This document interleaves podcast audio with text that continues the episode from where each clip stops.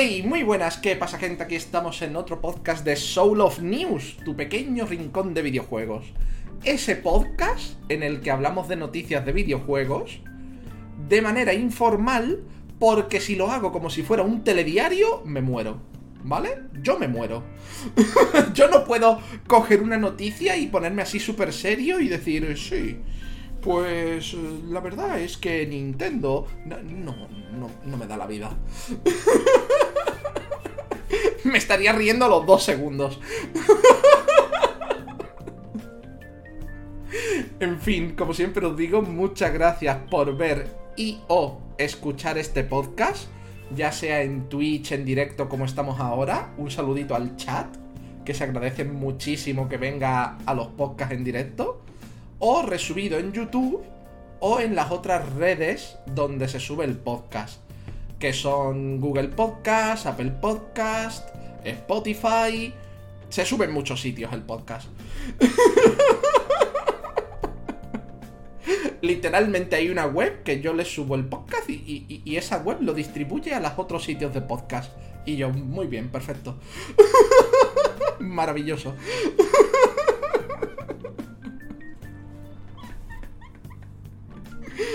Ay, como siempre, vamos a empezar con un resumen de mi semana, pero vamos a hablar antes con... Voy a leer antes unos comentarios del chat que se han quedado pendientes cuando le he dado a grabar. Eh, me alegro de que esté bien el tiempo por allí hoy, ready. Hasta hace fresco, joder, que de puta madre. Yo estoy a 35 grados, por eso estamos haciendo el podcast una hora antes de lo normal. Porque si no me muero. No salimos de una, con el dinero que obtuve, todas las armas al ex mínimo.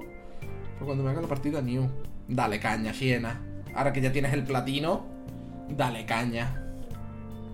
Y me alegro de que haga fresco por allí, ready. Pues bueno, con los comentarios leídos, vamos a comenzar con el resumen de esta semana, en el que ha ido bastante bien, porque esta semana hemos seguido con Monster Hunter Stories 2, que lo empezamos la semana pasada. Me está gustando muchísimo, muchísimo. Mejora mucho el primer Monster Hunter Stories, lo mejora mucho, se nota un montón aún tiene cosillas que yo creo que podrían haber hecho distintas, como el tema de... De, de cómo viajas por el, por el mapa, con, con las habilidades de cada monster, creo que eso lo podrían haber llevado de una manera distinta. Pero por lo demás, el juego es mejor que el primero. Y eso está bastante nice. También hemos empezado la segunda run de Hollow Knight del canal. La primera fue en 2010 uh, cuando salió Kingdom Hearts 3. 2019, ¿no? 2019-2018, cuando salió Kingdom Hearts 3. Hicimos la primera run de Hollow Knight. Y esta segunda run es para yo volver a acostumbrarme a cómo moverme por su mundo, ¿vale? a cómo moverme por el mundo de Hollow Knight, porque mi intención es hacerme la no-hit de Hollow Knight. Esa es mi intención final. Entonces esto me sirve para volver a saber cómo moverme por su mundo y luego empezar a practicar la no-hit de Hollow Knight. También estamos practicando el speedrun de Kingdom Hearts 1 Final Mix. De momento estoy practicando el early. Ya llegará el momento de practicar el late y las runs completas, pero de momento estoy practicando el early y aún cometo fallos. Como olvidarme de círculos de luz, olvidarme de cuando tengo que vender X cosas. Y es un puto caos. y es un puto caos porque soy tonto del culo. ¿Qué le vamos a hacer? Soy tontísimo. Ojalá no lo fuera. y ese es el resumen de esta semana. Ha habido dos directos de Hollow Knight dos directos de Monster Hunter Stories 2. Ahí, sí, correcto. Y uno de práctica de speedrun del Kingdom Hearts.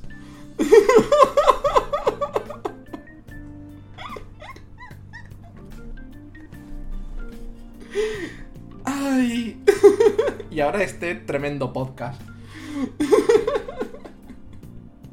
antes de pasar con las noticias de esta semana, ¿vale? Un saludito a Dasiel, que acaba de llegar. ¿Cómo estás, Dasiel? ¿Cómo estás? ¿Cómo está usted? y decir que sí, Hacha, también compré una cosa que no tenía que comprar, tenía que comprar otra. Y que la speedrun, primero practico el, el early, luego practicaremos el late. Y luego practicaremos runs completas. El objetivo es una meta personal. Es pasarme Kingdom Hearts 1 Final Mix en menos de 3 horas. La media del speedrun que yo hago es entre 2 horas 20 y 2 horas 45. Pero mi objetivo es un objetivo personal que es hacerlo en menos de 3 horas. Es una, una cosa para mí, una cosa personal. Para mí y para la gente que me veis en directo. Muerto de calor, pero bien. Estamos igual, así el. Muerto de calor, pero bien. Muerto de calor, pero bien. Espero que disfrutes del podcast de hoy. Y de que todo y de que el resto de la tarde te vaya bien, obviamente.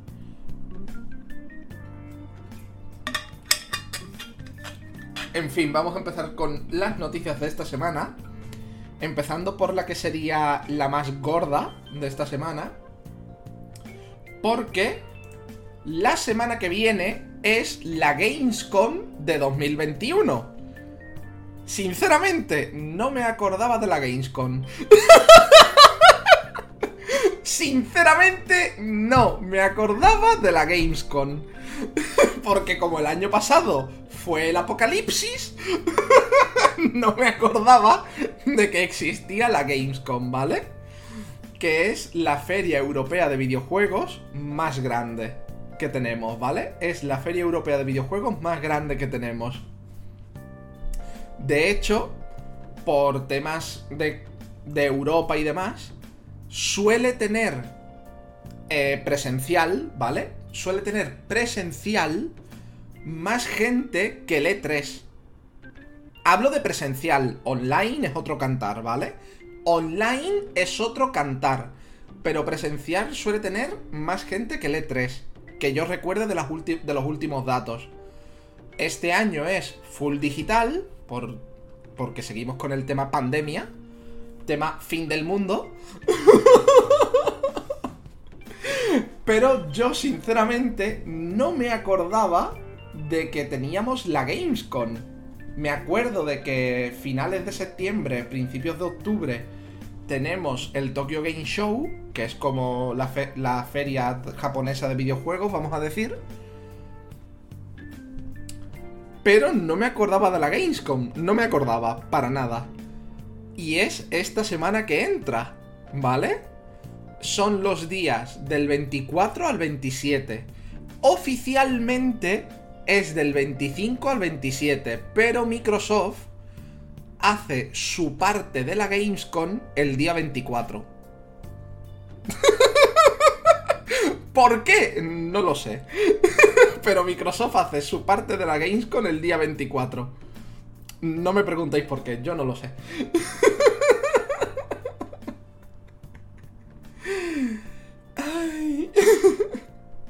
Recordad que en estas ferias, en la feria de la Gamescom, se, suelen, se suele hablar de juegos. Mmm, vamos, suelen ir con. Las compañías grandes suelen ir. Pero este año, ni PlayStation ni Nintendo van a la Gamescom. ¿Por qué?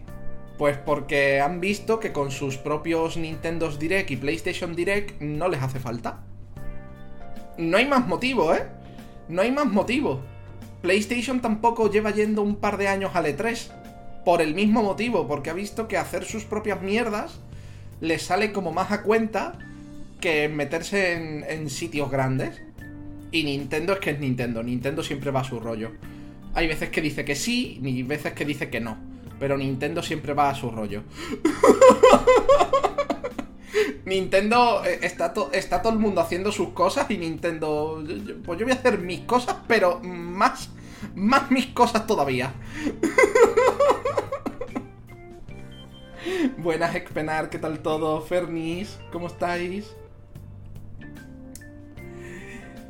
Entonces va a haber grandes títulos y grandes empresas que van a presentar juegos, tanto nuevos como de los que están ya en desarrollo y ya anunciados.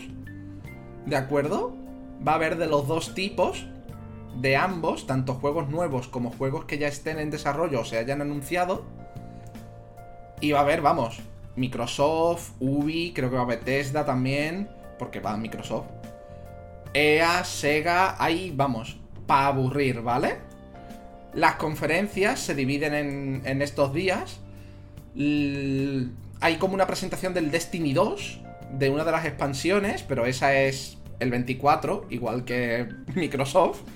La retransmisión de Xbox es el martes 24 de agosto a las 7 de la tarde, hora de España, ¿vale? Hora de Españita, 7 de la tarde. Seguramente le echaremos un ojo para ver si no es solo bla bla, sino que también de verdad enseñan juegos, porque sabéis que muchas veces Microsoft hay conferencias que las hace muy bien y es juego, juego, juego, juego, juego. Pero luego hay otras conferencias que es entrevistas de 20 minutos sobre un juego y luego otro pequeño tráiler y otra entrevista. Así que le echaremos un ojo por si es de las primeras, por si es de las de juego, juego, juego. ¿De acuerdo?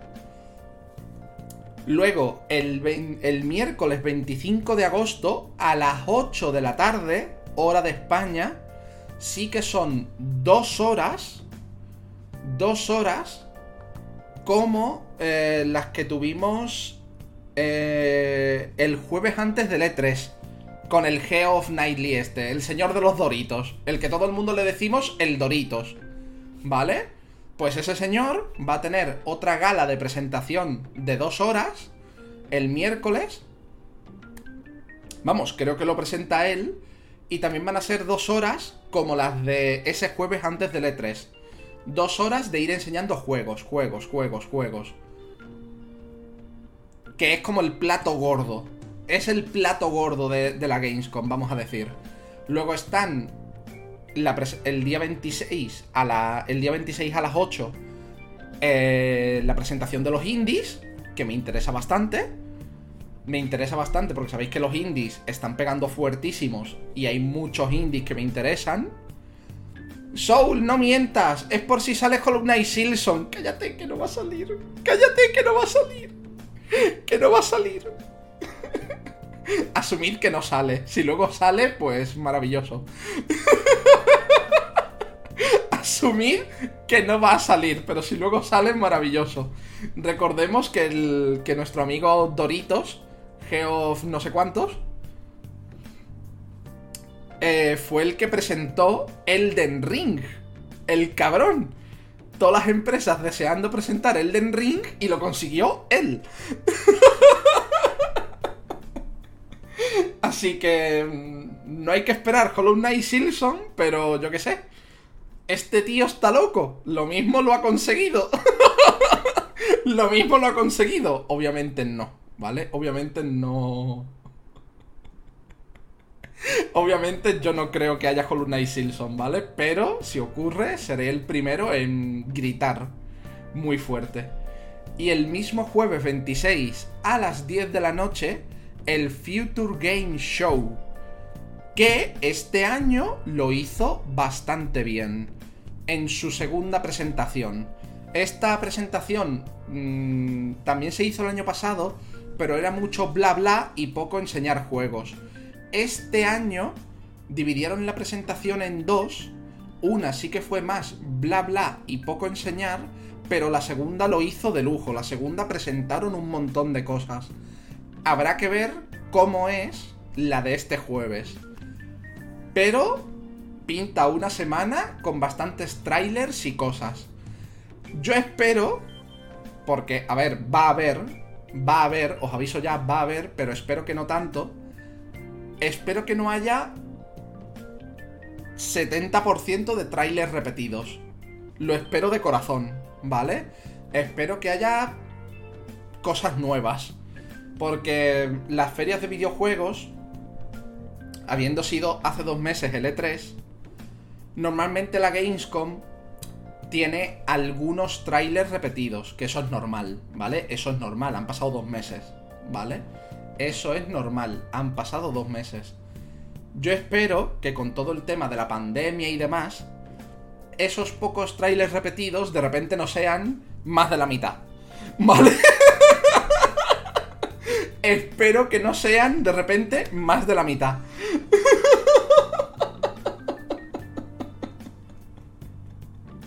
Estaría bastante bien.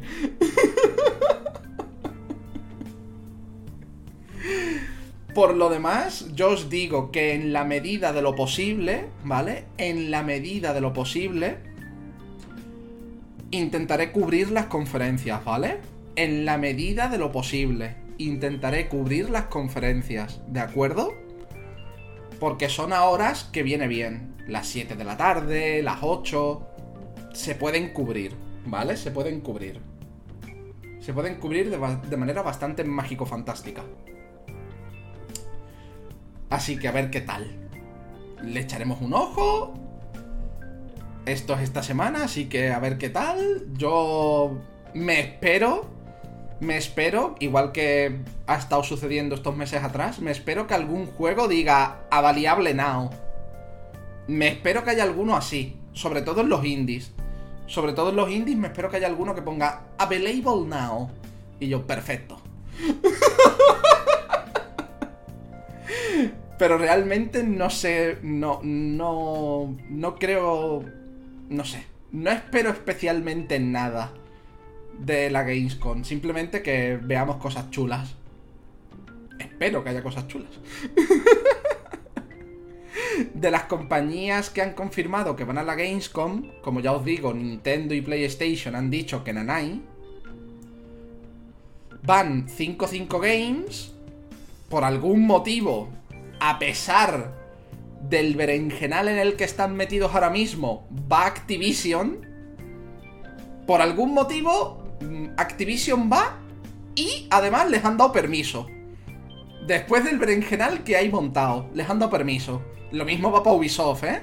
Lo mismo va para Ubisoft, que esta semana tenemos otra noticia de que Ubisoft Singapur ha sido acusada también de discriminación y acoso sexual que ya habían acusado a Ubisoft entera, pero Ubisoft Singapur ha sacado otra denuncia. Otra más. ¿Qué hacen estos pavos en ferias de videojuegos en lugar de arreglar su puta empresa? Ni puta idea. Pero en fin. 55 eh, Games, que por si no lo sabéis es 55 Games era la de. El juego este, tío, el, del parkour. ¿No eran los de Mirror's Edge? 55 Games. ¿No eran los de Mirror's Edge? O algo así. Lo estuvimos hablando no hace mucho. Que era como una empresa italiana o algo así. O que les había comprado una empresa italiana. O que les había comprado una empresa italiana, los de 55 Games. Activision, Airsoft Games, All In Games, la mayoría no me suenan, no voy a engañar. La mayoría de empresas que van no me suenan de nombre como tal. Bandai Namco sí me suena, Bethesda sí me suena, Daedalic Entertainment no me suena, Electronic Arts, como no, Epic, como no va a ir la Epic.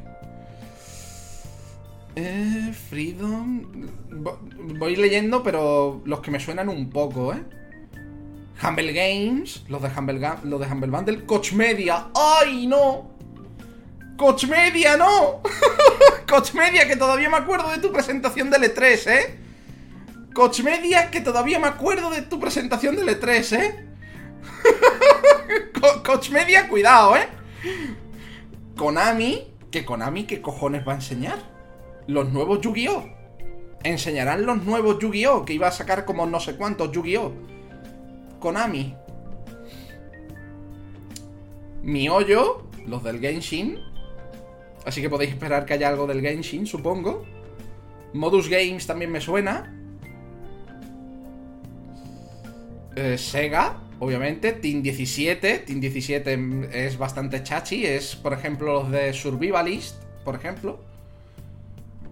O de Escapist. ¿Cómo que Yu-Gi-Oh? Konami anunció como tres o cuatro juegos de Yu-Gi-Oh hace poco. Hacha. Uno que salía de Japón como un año después, lo dijimos en el podcast. Salía de Japón un año después de su lanzamiento en Japón. Y luego otros juegos de Yu-Gi-Oh! Anunciados. Teclan, Ubisoft, que también tela, Xbox Game Studios, como no va a estar. Si hace una presentación solo ellos. Y en fin, que tiene buena pinta, ¿eh? tiene buena pinta, ¿eh? Tiene buena pinta la Gamescom. Pero yo realmente no espero nada de ella. La cubriremos en la medida de lo posible, pero no espero nada realmente de ella. Ya os digo, seguramente habrá algún indie que diga Valiable now y cosas así, pero no espero nada. Que vaya bien, señor del Ordran. Que vaya muy, muy bien. Bueno, es en septiembre es el aniversario del juego, querrán publicar, publicitarlo, qué bueno entonces. Y terminando con la Gamescom, pasamos a la siguiente presentación que ha habido esta semana. El Pokémon Presents. Me río, gente, me río de lo del Pokémon Presents. Me río de lo del Pokémon Presents porque ya hablamos el mismo día que lo hubo ya hablamos dos horitas. ya hablamos dos horitas de todo lo que habíamos visto, ¿vale? Durante el Pokémon Present se vio los nuevos Pokémon que van a llegar al Pokémon Unite, que son Mamoswine y Silveon. De momento dijeron también la fecha, ¿vale? También dijeron la fecha del Pokémon Unite para el móvil, que es el 22 de septiembre. Sigue sin haber fecha para Blastoise y estaba anunciado desde antes de la salida junto con Gardevoir. Sacaron el mismo día a Blissey. Anunciaron un. como un rework del Pokémon Café, llamado Pokémon Café Remix, porque el Pokémon Café, no nos vamos a engañar, se estampó fuerte. Se estampó muy fuerte. Han querido darle otro enfoque, a ver qué tal.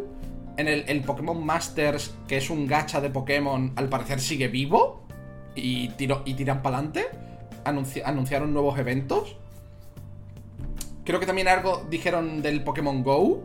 Que están metiendo ahora los Pokémon de espada y escudo en el Pokémon Go.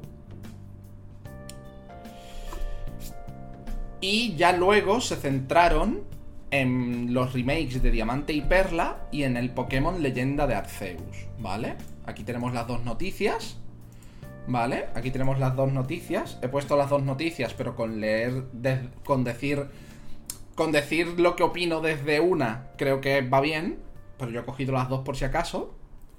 Por cierto, eh, esto obviamente es porque esta persona tuvo que escribirlo rapidísimo el artículo, ¿vale? Rapidísimo, es lo que tienen estas cosas de los videojuegos. Que escribes el artículo para tu web lo más rápido posible o pierdes, pierdes muchas visitas, porque ya la gente lo lee en otros sitios. Pero como pequeño detalle, mm, no sé si es que lo he entendido mal, ¿eh? No sé si es que lo he entendido mal, que es posible, ¿vale? Que es posible que lo haya entendido mal, a ver si el chat me ayuda, porque a lo mejor lo he entendido mal, de verdad. A lo mejor lo he entendido mal, pero creo que tiene un fallito en este párrafo que si veis dice tenemos, como era de esperar, la posibilidad tanto de decorar las Pokéball como de presentarlos a las, añoradas galas super concurso. Dos peculiaridades de esta sexta generación que han sacado durante el directo más de una sonrisa nostálgica. Diamante y Perla son la cuarta generación de Pokémon. No es la sexta. entendéis, por, a lo mejor me lo estoy entendiendo yo mal, ¿vale? A lo mejor lo estoy entendiendo yo mal. Porque a lo mejor se refiere a sexta generación de consolas o vete a saber, ¿vale?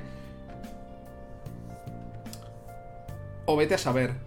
Pero yo creo que esto de que escribió sexta en vez de cuarta generación fue simplemente por las prisas, ¿vale? Fue simplemente por las prisas. Pero me ha parecido curioso y quería enseñarlo.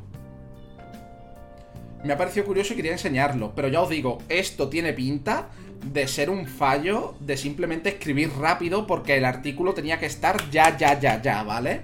Es normal. Somos seres humanos, cometemos fallos, por el amor de Dios, ¿vale? Simplemente me ha parecido curioso. Y me ha parecido como un reflejo muy fuerte de cómo de rápido tuvo que escribir esta persona el artículo para que se le pasara eso. ¿Cómo de rápido tuvo que hacerlo, tío? Porque el artículo es del mismo día 18, ¿eh? El artículo es del mismo día 18, del mismo día de la presentación. ¿Cómo de rápido tuvo que teclear aquí Diego Pazos? ¿Cómo de rápido tuvo que teclear el tremendo artículo? ¿Cómo? Porque eh, tiene, tuvo que ser una cosa monstruosa. La velocidad a la que tuvo que escribir. Pero una cosa monstruosa. Yo sería incapaz, ¿eh? De escribir un artículo ya. Rollo... Ha, ha salido esto, lo escribo ya. Sería incapaz. Necesitaría mi tiempo. Ay, a ver qué habéis ido diciendo. Uy, el Pokémon. Hoy justo fui a Game a reservar la dual del Pokémon Diamante y Perla y estaba agotado. Sí, sí, las ediciones. Las ediciones duales vuelan, Dasiel. Pero vuelan, ¿eh? Sobre todo las físicas. Las digitales, pues, como comprenderás, son digitales. Pero las físicas vuelan que flipas. Pero que flipas. Lo que pasa es que a lo largo de estos meses van anunciando que si cajas metálicas individuales y cosas así pero las ediciones físicas vuelan. Me pillaré el diamante, se le fue. Yo me pillo el perla, yo me pillo el perla, porque mi pareja se va a pillar el diamante. Mi pareja se va a pillar el diamante y yo me pillaré el perla, seguramente. Alguien le acabó muy fuerte a la compañía. No, simplemente es un fallo humano. Hola, Nidojime, ¿qué tal? Este se durmió en los laureles con un tremendo petardo en el culo. Correcto, este petardo lo tuvo que escribir a contrarreloj, fijo. Eso en realidad no le va a Pokémon. Es otra posibilidad, pero lo dudo bastante. Eurogamer suele tener... Suele tener gente para todo, para todos los géneros. Suele. Sí, queríamos la física porque daban la caja metálica y un par de figuritas y ya hay.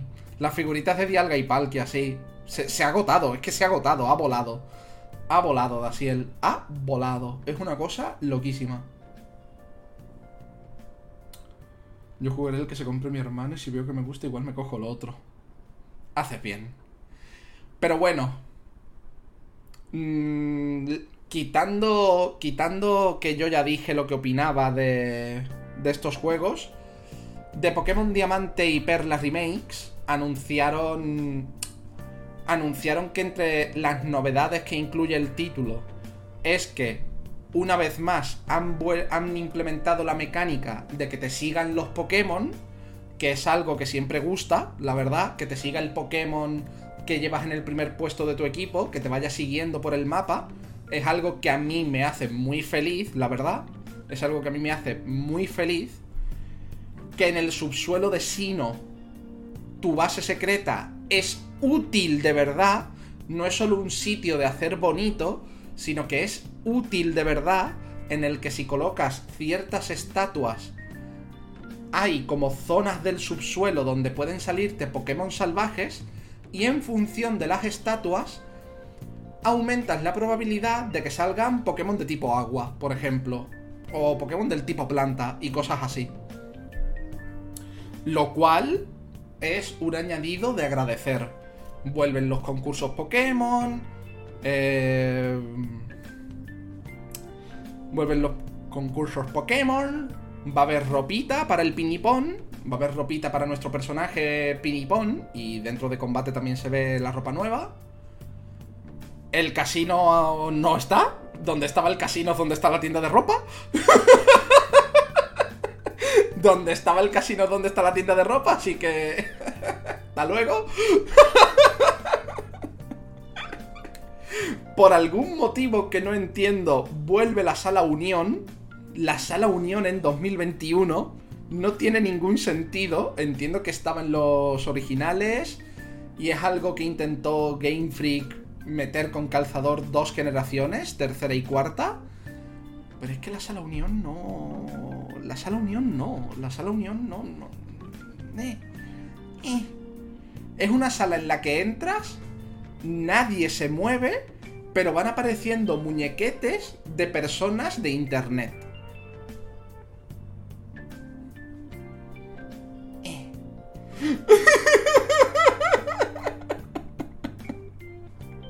No, nunca entendí el concepto de la sala unión, ¿eh? Nunca. Para eso te ibas a intercambio y ya está. Intercambio o combate y ya está.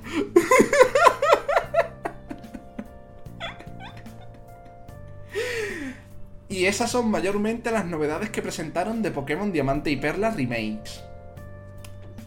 Voy a dar de nuevo la opinión que di de estos juegos en febrero por ahí, ¿vale? Y la repito ahora. Yo sé que a la mayoría de gente no le gustan los gráficos de Pinipon. Yo lo sé. Yo lo sé. Y lo entiendo. Porque se esperaban unos remakes más, más al estilo Pokémon Espada y Escudo. En tema gráfico. Más Pokémon Espada y Escudo. Yo lo entiendo. Pero a mí en lo personal, por ejemplo, me gustan mucho los gráficos estos así como de juguete. Me gusta mucho. De hecho, el Zelda Link's Awakening mm, remake este, vi los gráficos así como de maquetita y me volví loco, ¿vale? Me volví loquísimo. Loquísimo me volví. Y estos hay que admitirlo, no son tan bonitos como los del Zelda Link's Awakening.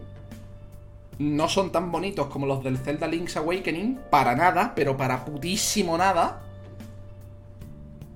Pero me siguen pareciendo bastante cute. A mí, en lo personal, me siguen pareciendo bastante cute. Personalmente hablando, ¿vale? Personalmente hablando. Luego, pegas, ¿vale? Pegas, pegas que le, que le quiero poner. Mm, no están diciendo nada de lo que equivaldrá a Pokémon Platino. De si será un capítulo postgame como el episodio Delta, por ejemplo, de los remakes de tercera gen, o si será un DLC de pago. Sinceramente, con lo bien que les ha ido en Pokémon Espada y Escudo los DLCs, yo creo que va a ser un DLC de pago. Con todo el dolor de mi corazón. Con todo el dolor de mi corazón, creo que va a ser un DLC de pago. Y eso es un problema. Y eso es un problema, creo yo. Eso es un problemilla, creo yo. Ay. Porque sí, los DLCs están súper extendidos, súper normalizados. En más de un juego pasamos todo el mundo por el aro. Pero...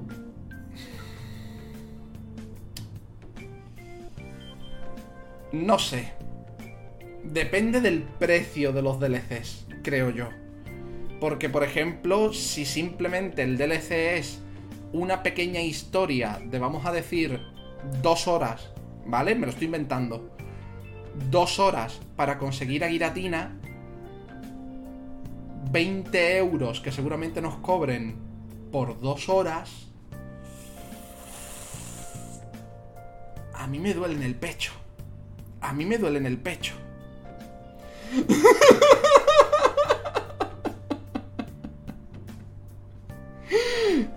Me duele en el pecho.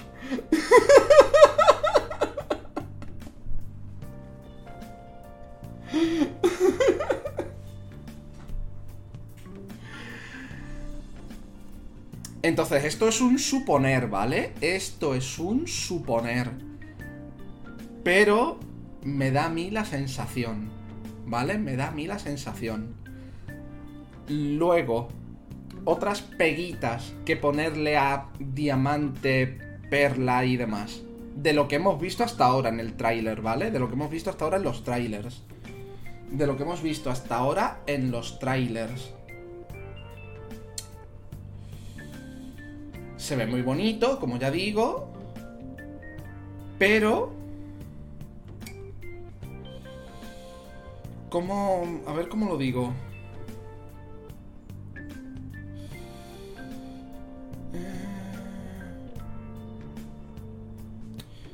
Joder. A ver, es que, es que estoy Es que quiero, quiero saber cómo decirlo, pero no encuentro las palabras apropiadas. Y es jodido, porque quiero decirlo bien. Porque no, no quiero decirlo en modo gente de Twitter. Porque la gente en Twitter está diciendo cosas de estos juegos en plan o todo blanco o todo negro. Y sabéis que a mí me gusta mirar las cosas buenas y las cosas malas. Y decirlas bien. No decirlas en plan... No decirlas en plan, esto es una puta mierda. No. A ver, por cierto, la presentación de Pokémon estuvo bien y todo lo que queráis, pero no presentaron el Pokémon Sleep. Yo estoy muy disappointed, ¿eh? 0 de 10. 0 de 10. perdón, perdón, perdón, perdón. Tenía que hacer la broma, perdón.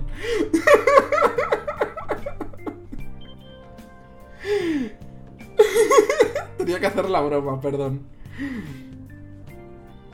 Ay. A ver. A ver cómo decirlo. Em, por decir una peguita, diría que creo que le podrían haber... ¿Cómo os explico? Le podrían haber dado un poco más de mimo, ¿vale? Le podrían haber dado un poco más de mimo.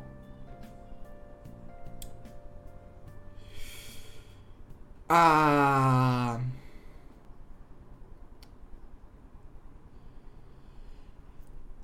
Joder, me saldrá.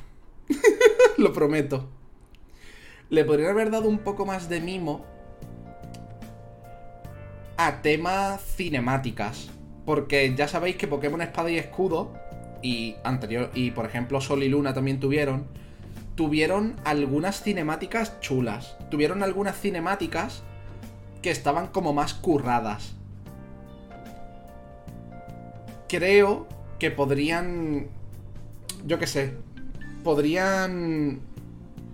Podrían haber hecho, o a lo mejor lo han hecho, pero no lo han enseñado, podrían haber hecho que hubiera alguna especie como de cinemática. Que no fuera con los pinipón, sino que pasaran de ser pinipón a sus modelos de 3D de combate y esa cinemática estuviera como un poco más currada. ¿Entendéis lo que quiero decir? No sé si me explico. Que creo que hubiera sido un detalle chulo. Que creo que hubiera sido un detalle chulo. En ese sentido, para los remakes. Yo en lo personal, ¿vale? Yo en lo personal. En lo personal. Y creo que eso es todo lo que puedo decir de los remakes de Diamante y Perla. Yo ya os digo, gráficamente a mí en lo personal me gusta. Y me lo voy a jugar. Me va a doler en el pecho si la parte correspondiente a Pokémon Platino es un DLC de 20 euros por, yo que sé, 2-3 horas. Me va a doler. Me va a doler en el pechito. Pero... Es que no sé, todo apunta a, que todavía no lo han dejado caer siquiera, que todavía quedan meses, ¿eh? Todavía pueden sacar un tráiler en el que digan, pues mira, no es DLC, pero me asusta que todavía no lo hayan enseñado. Me asusta. Me asusta bastante. Ay. Y antes de hablar del Pokémon Arceus, voy a leeros.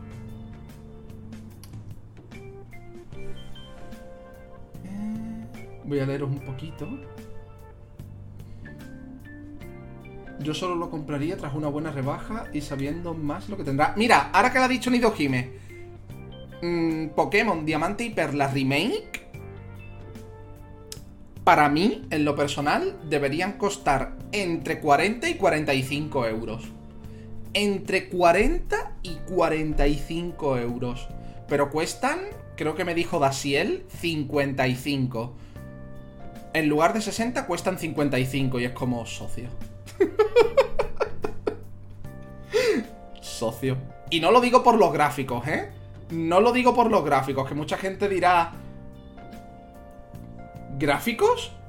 No, no es por los gráficos, no es porque considere que como son gráficos de pin y pon, son gráficos peores y deba ser más barato. No. No van por ahí los tiros, ¿eh? No van por ahí los tiros. Ni muchísimo menos. Pero considero que siendo unos remake y demás, deberían ser un poco más baratos. La verdad, deberían ser 45-40 euros, creo yo. En mi opinión. En mi opinión sincera. Van a vender millones igual.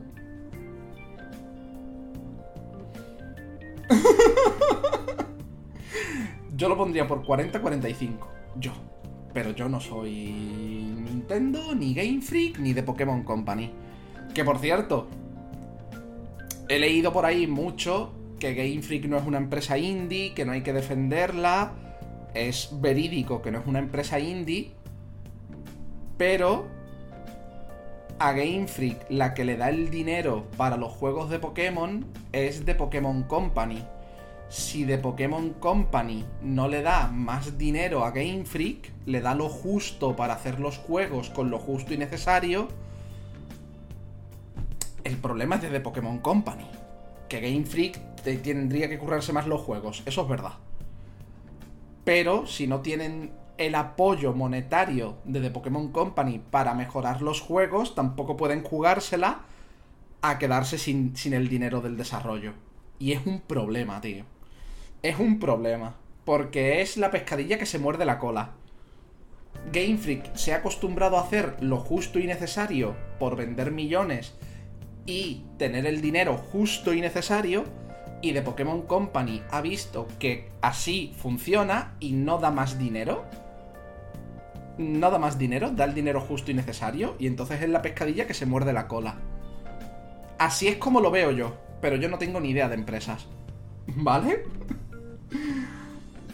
Sí, tampoco han hablado de las GMO ni Dojime, tampoco en, los de Diamante y Perla no han hablado de las GMO. Yo espero que las GMO las hayan borrado, pero entonces no sería un remake como tal, o un remaster como tal, porque las GMO eran parte de la historia. Me parece genial. Yo cogía. Yo, en cuanto desaparecieron las GMOs en Pokémon Sol y Luna, yo dije, no, quiero que vuelvan me da igual las peripecias que tengáis que hacer. Las MOs debían de haber dejado de existir, en mi opinión, a partir de la tercera generación.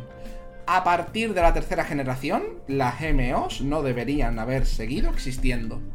Eso o hacer que se pudieran olvidar como ataques normales, no que fueran, ay, es que es especial y tienes que ir al olvida movimientos para olvidarla. No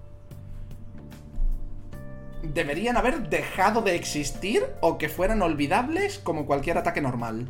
Punto final. Por favor, no volvamos a las GMOs. Por el amor de Jesucito Senpai. no volvamos a las GMOs. Por el amor de Dios. Que en los remaster estos de, Diamante y Perla, las GMOs se hayan sustituido por como el kit de exploración para ir al subsuelo? Pues kit de surfeo, eh, kit de volar, kit de no sé qué. O que estén los Poketaxis de Pokémon Espada y Escudo. Que necesitas vuelo, Poketaxi. Que venga un... yo qué sé. Que venga un Staraptor y te lleve donde tenga que ir.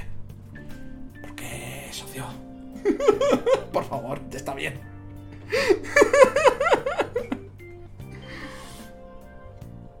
La dual la consiguieron los que tenían la individual reservada con Pokémon Espada de Escudo fue Gal. Joder, pero eso es una cerdada, ¿eh?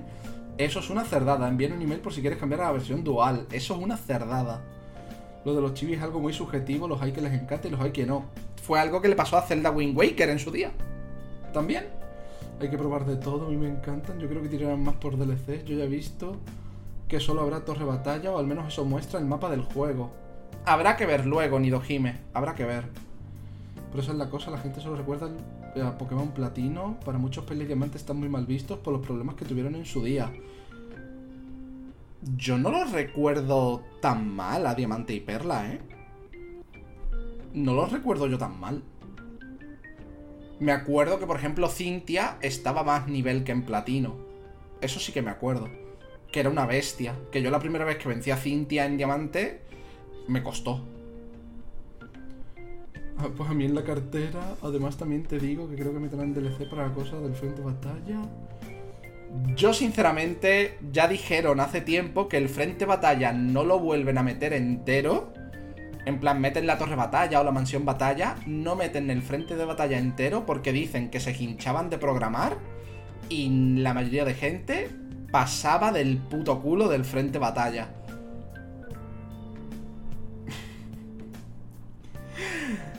Y la cosa es que con la mayoría de gente llevan razón el frente batalla se lo hacían las personas que buscaban un desafío después de la liga Pokémon. Pero la mayoría de gente que juega casual a Pokémon, el frente batalla se, la sudaba. Se la sudaba. Eso, eso, eso hay que admitirlo, gente. A mí me parece que meterlo como DLC es una guarrada. El juego sale ahora más caro que cuando salió el original y son solo 5 euros más baratico que un juego creado de cero. ¿Correcto? ¿Correcto? Una cosa chula que estaría bien que metieran es referencias a la leyenda de Arceus y viceversa. Que hablan de Pokémon que ya no existen en Sino y demás. Johnny Dojime lo dije ese día en directo y luego lo puse por Twitter. Luego lo puse por Twitter. Yo creo que en Leyenda de Arceus, ¿vale? Es mi opinión, ¿eh? Es mi teoría y mi opinión. Creo que en Leyenda de Arceus puede tener esas diferencias porque sea la línea de tiempo en la que Helio nos ganó. Lo dije en directo el mismo día del Pokémon Presents, lo dije en Twitter y lo digo ahora. Tengo la teoría de que el Pokémon Legends Arceus puede ser la línea de tiempo en la que Helio ganó y reinició el universo. Y por eso hay cosas distintas. Por eso hay Pokémon regionales, por eso algunos Pokémon evolucionan cuando no podían.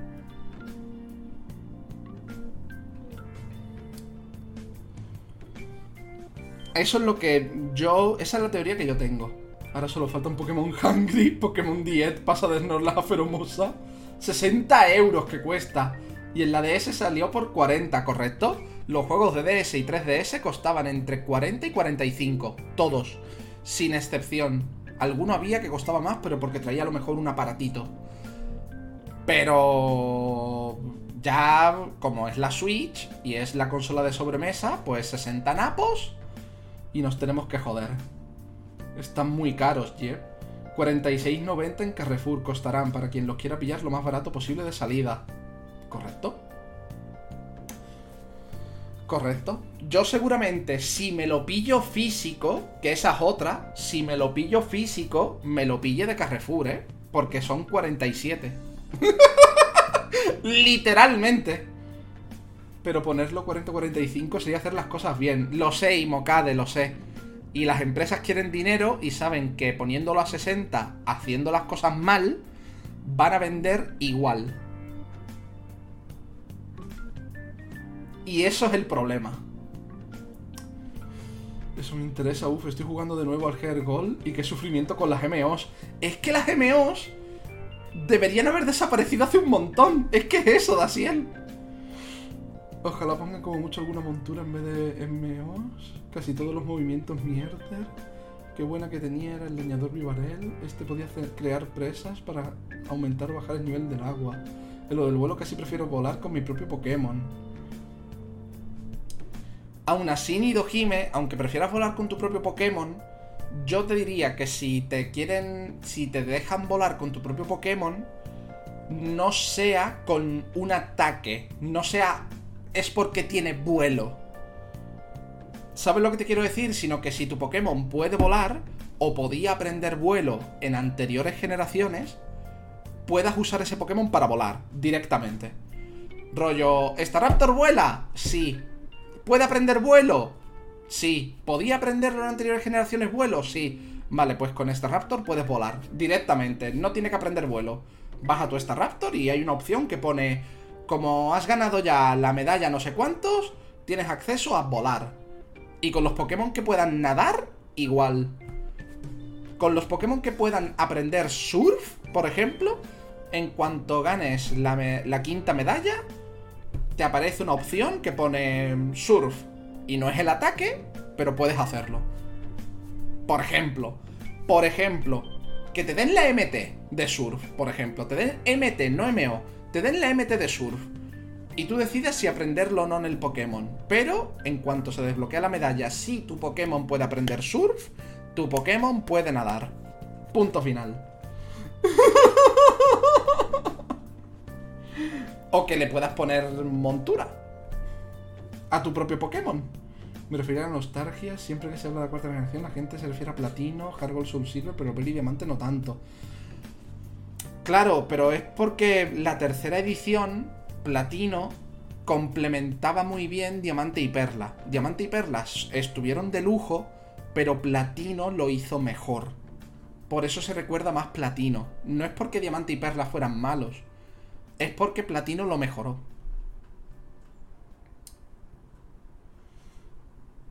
Yo pensaba del frente batalla, no soy tan puto masoca. Yo no juego el frente batalla nunca y soy jugadora casual, solo es que no me llama, prefiero volver a crear otra partida y pasarme la aventura con otro equipo. Apuntado para cuando aciertes la teoría. Lo del frente batalla, lo que volvía un coñazo es porque el propio juego nunca te enseña nada sobre estrategias en batalla. Y para conseguir un equipo decente para pasarlo había que hacerlo desde cero porque tus Pokémon eran malos o carencias. Claro, Nidojime, pero ahora, por ejemplo, con las cosas que metieron en espada y escudo, como las mentas que cambian la naturaleza del Pokémon, eh, de anteriores juegos los tapones de plata y de oro. Ya hay más maneras de volver tu equipo de la historia bueno para el frente de batalla. Que también os voy a decir una cosa, ¿eh? Os voy a decir una cosa. Yo sé que Game Freak y demás no quiere que Pokémon sea un juego que esté en la Evo y cosas así, ¿vale? Yo eso lo sé, ¿vale? Pero podemos hablar de que las cosas que se tenían que farmear en el frente de batalla, o como lo queráis llamar, eran y siguen siendo demasiado puto caras para los puntos de batalla que ganas. Porque ganas puntos de batalla a lo mejor de 3 en 3, de 1 en 1, dependiendo de cuántas rondas hagas, del sistema que te metas, etcétera y una menta de cambiar la personalidad a un Pokémon cuesta como 25, 50 puntos de batalla. Socio, que me gusta farmear, pero si el farmeo es agradecido, si tengo que hacer, yo qué sé, 20 combates para una menta, para una menta lo mismo te mando a tomar por culo. Lo mismo hago crianza de toda la vida, porque me sale más rentable abrir un huevo de Pokémon que hacer tus putas mentas. que me gusta farmear, pero me gusta que el farmeo sea agradecido conmigo.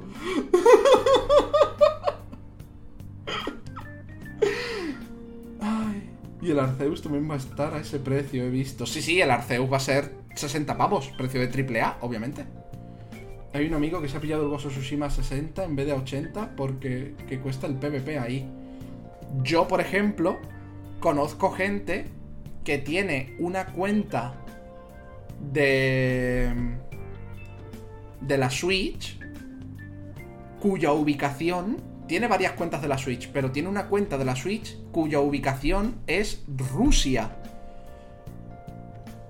Cuya ubicación es Rusia, porque al parecer el cambio de euros a rublos es tan brutal que, por ejemplo, Animal Crossing se lo compró por 30 pavos en lugar de 60. Porque el cambio es tan brutal que comprarte un triple A en rublos es una cosa monstruosa. de distinta.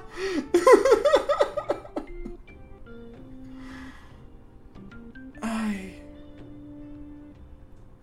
Eso es olvidar que por entonces, por conseguir tres puntos de batalla tenías que derrotar 7 entrenadores seguidos sin perder, lo que lo volvió muy lento. Obviamente, no cambiando un ataque por un MO, eso es lo que lo volvió un coñazo, que lo pongan como montura. Me que ahora con el millón de mejoras de las mentas sí puedes enfrentarte sin problemas. Ahora puedes tener un Pokémon competitivo de cero súper fácil, ¿correcto? Correcto, es muy fácil tener un Pokémon competitivo. Han hecho la crianza súper accesible, la crianza de Pokémon competitivos. Pero el, el, seguir mejorando Pokémon que tú captures salvajes a hacerlos competitivos, lo siguen haciendo regular. Las mentas son jodidas, ¿eh? Sí, es demasiado caro. Es como, jaja. Y más ahora que los juegos de Pokémon solo existen para los jugadores que le den a la A y ganando el encuentro, Dios mío. En fin. Bueno, centrándonos en la noticia, porque es que Pokémon siempre genera este debate, este enorme debate que acabamos de tener. Eh, Pokémon Legends Arceus, ¿vale? O Leyendas Pokémon Arceus, ¿vale? Se ha dejado ver en el Pokémon Presents, igual que se dejó de ver en el de febrero, pero digamos que en el de febrero, y yo mantengo mi opinión sobre el tema, en el, en el de febrero no solo se veía regular, sino que además se veía que estaba optimizado como la mierda. Soul era una beta. Una beta que según la propia empresa nos dijo en febrero, porque la fecha no es de ahora, la fecha es de febrero, salía el 28 de 2022. 28 de enero de 2022. ¿Vale? 28 de enero de 2022. Si tú me enseñas la beta de tu juego a menos de un año de salir y está así, pero me quieres decir que es que eso es porque es la beta, que ellos tienen una versión más avanzada que no han enseñado por algún estúpido motivo no han enseñado la versión más bonita. Porque es estúpido tener una versión mejor y no, y no enseñar esa. Yo sinceramente lo pensaba en febrero y lo pienso ahora. Creo que el Pokémon Arceus o se retrasa, ¿vale? O se retrasa, y me gustaría que se retrasara.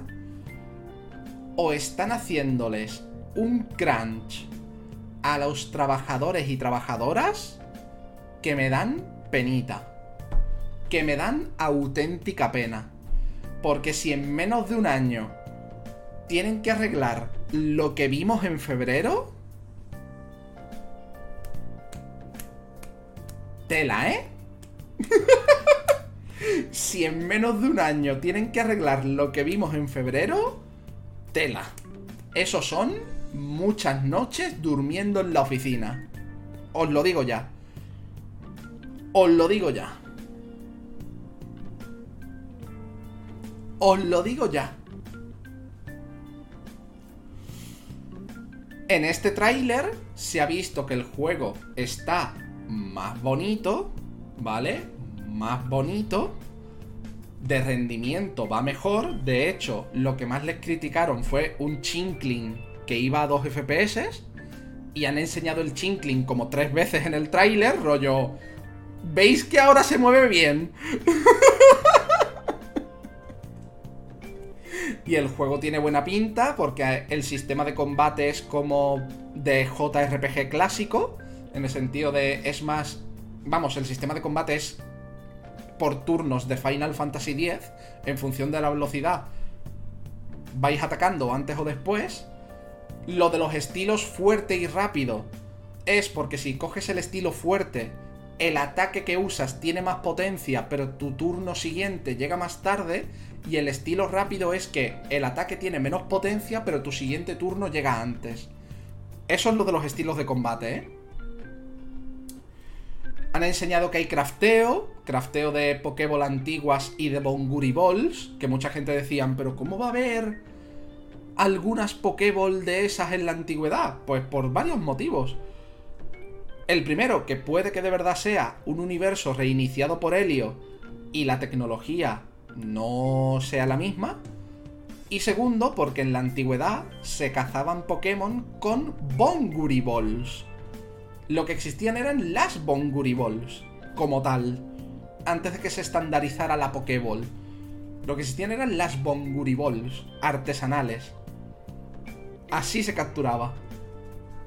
Que lo, decía, que lo decían en segunda gen. No es un dato que yo me esté sacando del culo.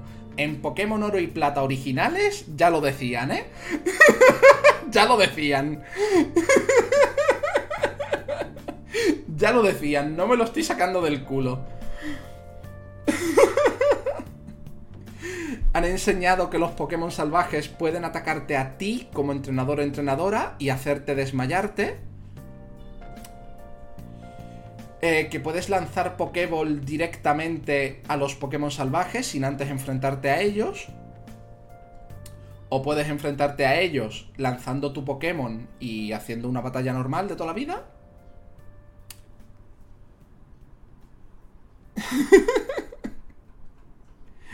Han enseñado que el equipo Galaxia en este juego es bueno, pero se supone, según palabras textuales de Helio, que él fundó el equipo Galaxia. Entonces no tiene mucho sentido que exista en la antigüedad si él lo fundó, a no ser que haya habido un reinicio del universo. Enseñaron que va a haber Pokémon con evoluciones nuevas, como Stanler, y Pokémon con forma. y Basculín, y Pokémon con formas regionales como eh, Growlithe, Bravieri, etc. Y eso es a grandes rasgos lo que enseñaron. Pero, por cierto, muchas gracias por suscribirte durante 15 mesazos, Wikuma. Muchas, muchas gracias por suscribirte durante 15 mesazos, madre mía. 15 mesazos, es que se dice pronto, ¿eh? Muchas, muchas gracias, de verdad. 15 mesazos, madre de Dios. Pero vamos con las pegas. ¿Vale? Vamos con las pegas. Vamos con las pegas. ¿De acuerdo? Vamos con las pegas.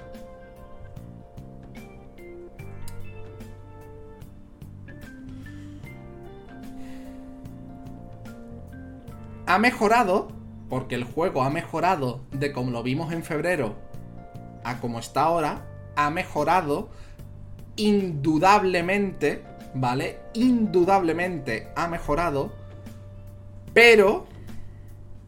Pero... Hay que admitir que todavía se ve un poco feo. Eso hay que admitirlo, ¿eh, gente? Es importante. Es importante. Ha mejorado, se ve bonito, no se puede decir que se vea feo en planos generales, pero de cerca se ve feo. De cerca se ve feito. Todo hay que decirlo, ¿vale? Todo hay que decirlo, ¿vale? De hecho, antes de empezar este podcast, estaba siendo trending topic Breath of the Wild porque están comparando Breath of the Wild con este juego.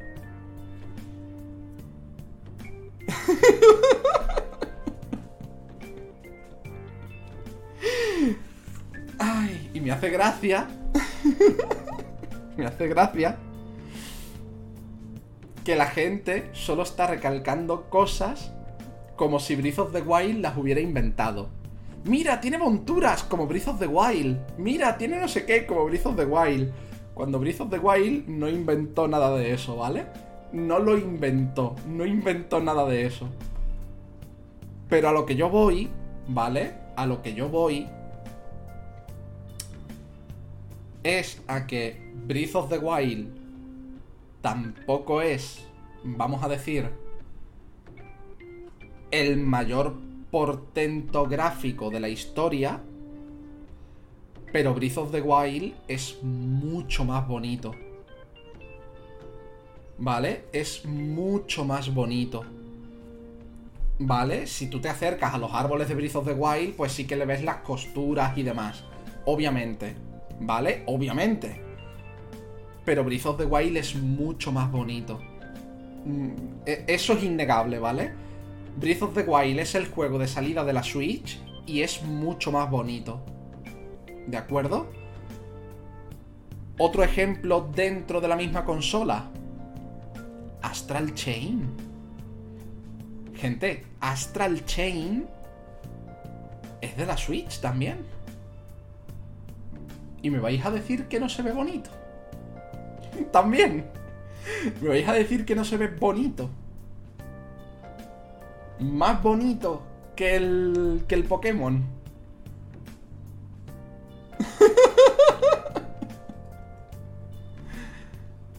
que sí, que los gráficos no son los más importantes.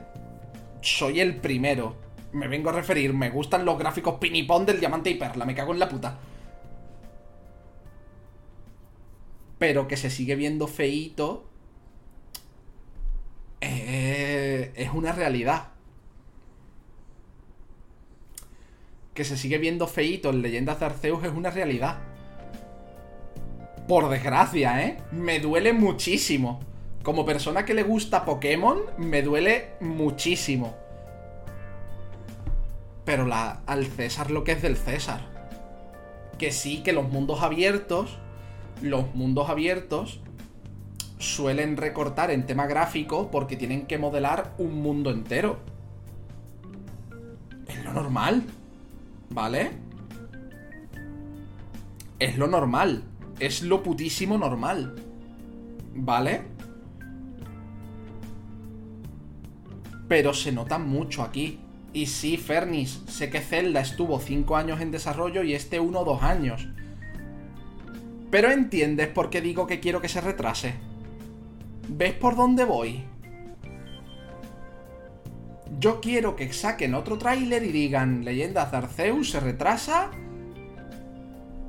septiembre de 2022. Septiembre de 2022. Que tampoco es que puedan hacer milagros con ese tiempo, pero...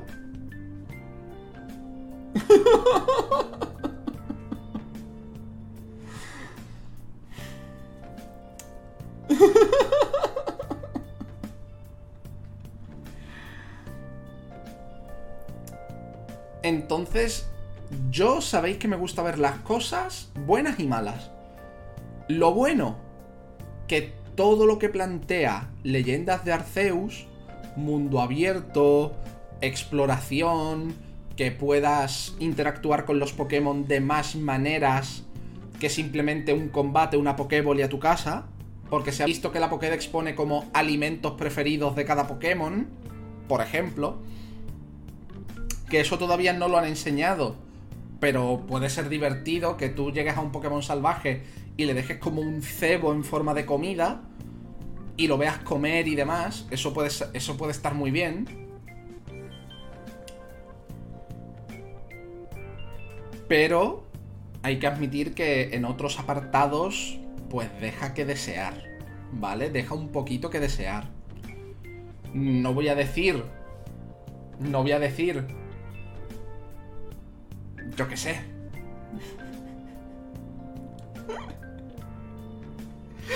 No voy a decir. Me río porque yo he visto a Wikuma enfadarse fuerte por la frase que voy a decir. ¿Vale? no voy a decir.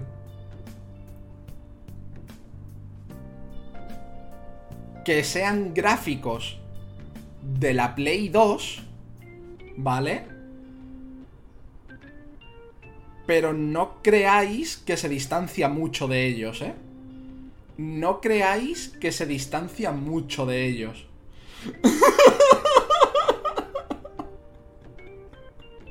no creáis que se distancia mucho de ellos, ¿eh? no creáis que se distancia mucho.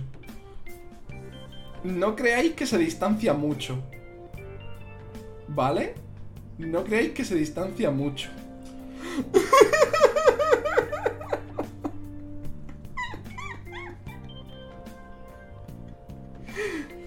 Y me duele decirlo, ¿eh? Me duele decirlo. No creáis que se distancia mucho. Me duele decirlo, pero no creáis que se distancia mucho.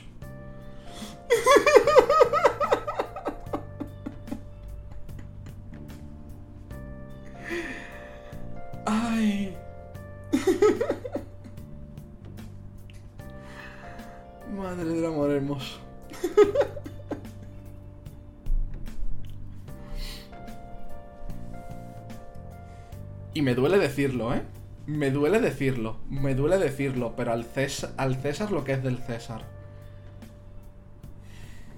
Que yo lo voy a jugar, ¿eh? Que yo voy a jugar en Leyendas de Arceus. Yo lo voy a jugar. Yo lo voy a jugar. Pero preferís que os mienta. Preferís que os diga, buah gente, pues todo lo que he visto, todo me ha encantado. Todo lo que he visto ha sido maravilloso, espectacular. No podría desear nada mejor. Si lo preferís, os miento. si lo preferís, os miento. Pero me gustaría no mentiros. si lo preferís, os miento. Pero me gustaría no mentiros.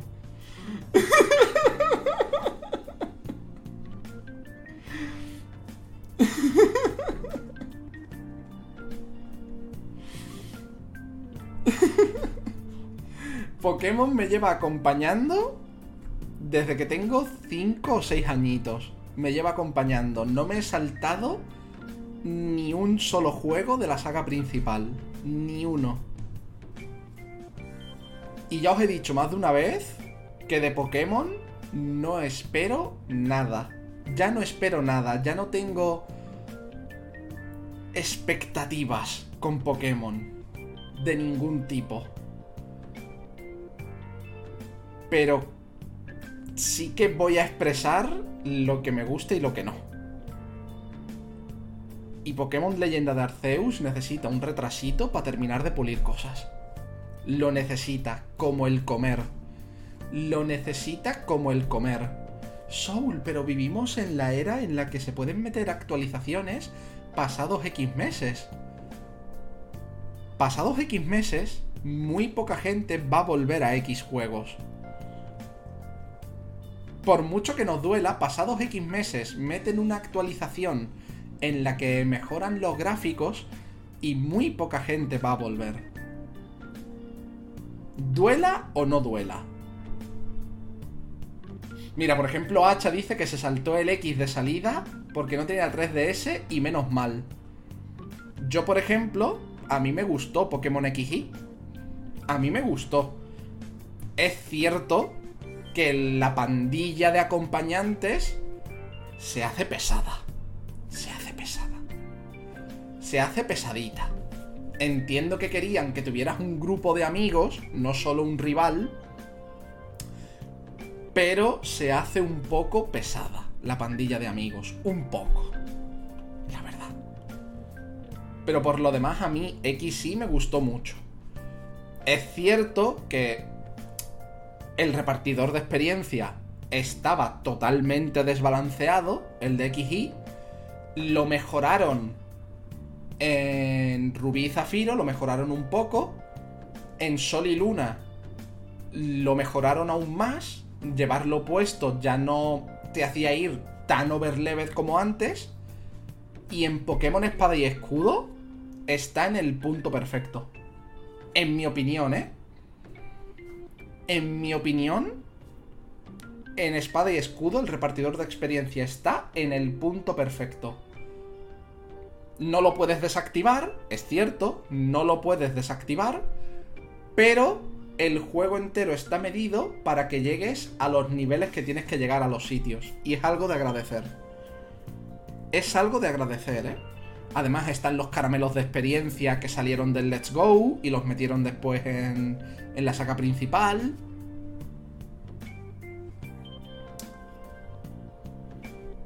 Esas cositas.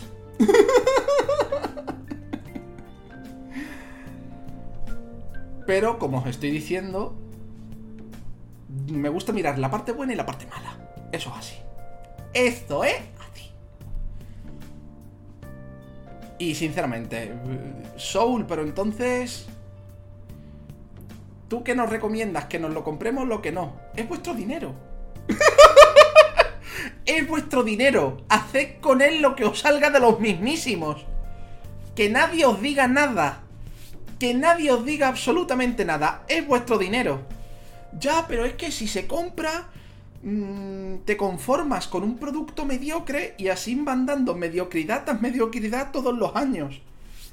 El problema, vamos a decir a, a esta persona random, porque este comentario lo he visto muchísimo, ¿vale? Muchísimo. Este comentario lo he visto no en una persona, a mucha gente.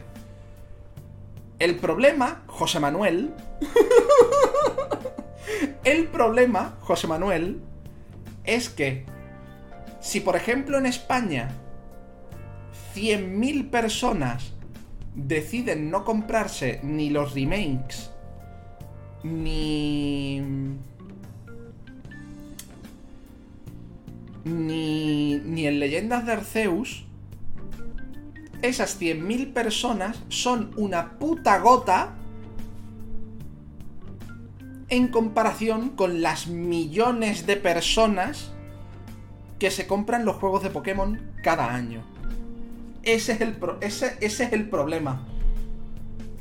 Que por mucho que yo, Soul of Farming, de repente diga, pues no me voy a comprar ni el Diamante, ni el Perla, ni el Leyendas de Arceus, yo no voy a significar nada.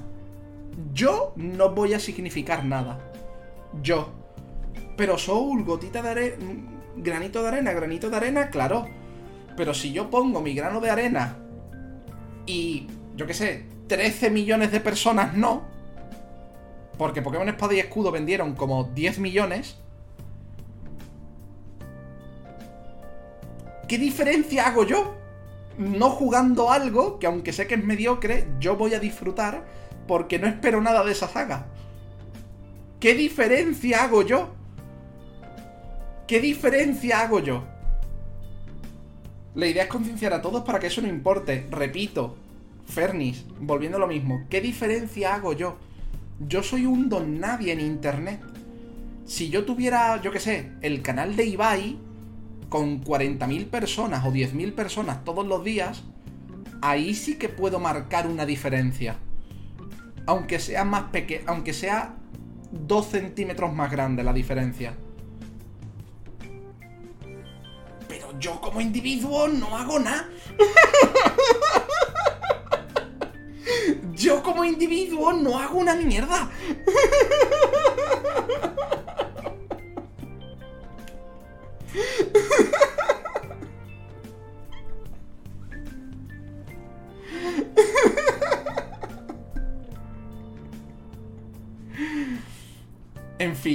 Ya hemos hablado bastante de Pokémon, que era el plato gordo. Vamos a decir, quitando la noticia de la Gamescom, era el plato gordo de esta semana. ¿Vale? Es el, plato gordo de esta semana. Voy a leer vuestros comentarios y vamos a pasar a tres noticias relacionadas con Abandoned. que es como más de una persona se siente en la saga Pokémon. Abandonado, abandonada.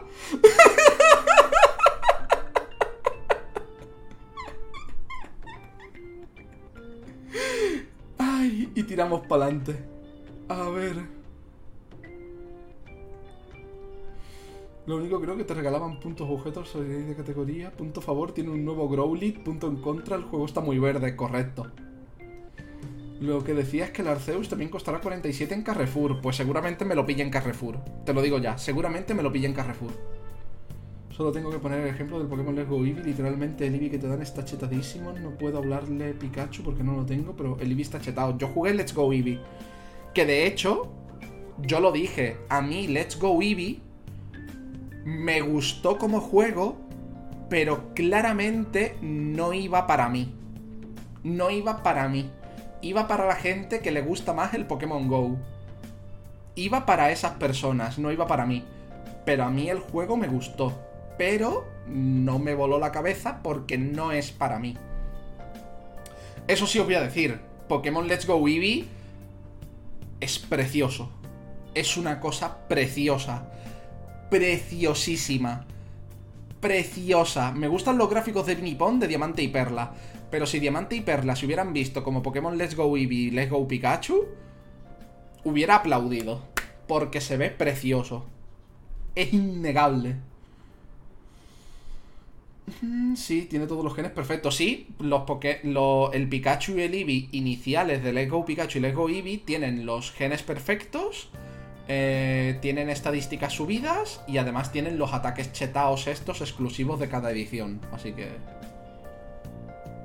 Sí, sí, en Pokémon Leyendas de Arceus están bajo crunch. Te lo digo ya, si no quieren mover la fecha, si no quieren mover la fecha, están bajo crunch constante. Además.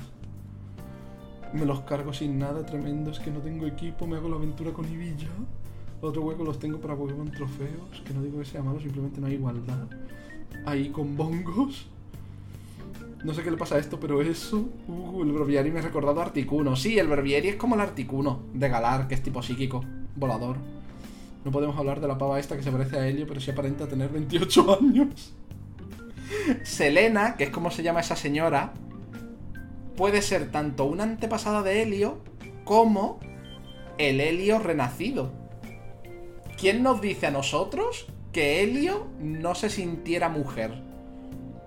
¿Quién nos lo dice? Que Helio no se sintiera mujer y que cuando reinició el universo decidiera volver a nacer como realmente se sentía, aunque su cuerpo no, no acompañara en ese momento. ¿Quién nos lo dice? ¿Quién nos lo dice? Que Helio no tenía depresión porque era una mujer atrapada en el cuerpo de un hombre y no podía decirlo. No podía expresarlo. ¿Quién nos lo dice, tío? ¿Quién nos lo dice? ¿Quién nos dice que eso de que el mundo era imperfecto, la depresión que tenía Helio, no era por eso? ¿Quién nos lo dice, tío? Sí, es mucho para Pokémon, yo lo sé. es, mucho, es mucho darle vueltas para Pokémon, yo lo sé, yo lo sé, yo lo sé. Pero me gustan mis teorías. Me gusta montarme mis películas. Se me olvidó el host. Muchas gracias por los hosteos, Shiruba, Hacha, que son gratis y ayudan un montón, de verdad. Ya hay gente que parece que solo conozca Breath of the Wild, que, que es genial, pero Dios, qué pesados. De hecho, Mario Odyssey también se ve más bonito que el Leyenda de Arceus. ¿Para qué nos vamos a mentir? Más bonito se ven las personas del chat. El chat es maravilloso. Mi chat está lleno de personas maravillosas. Bueno, también debemos comparar, obviamente, pero a gente esos años de diferencia como que no lo ven. Yo también deseo que se retrase otro añito.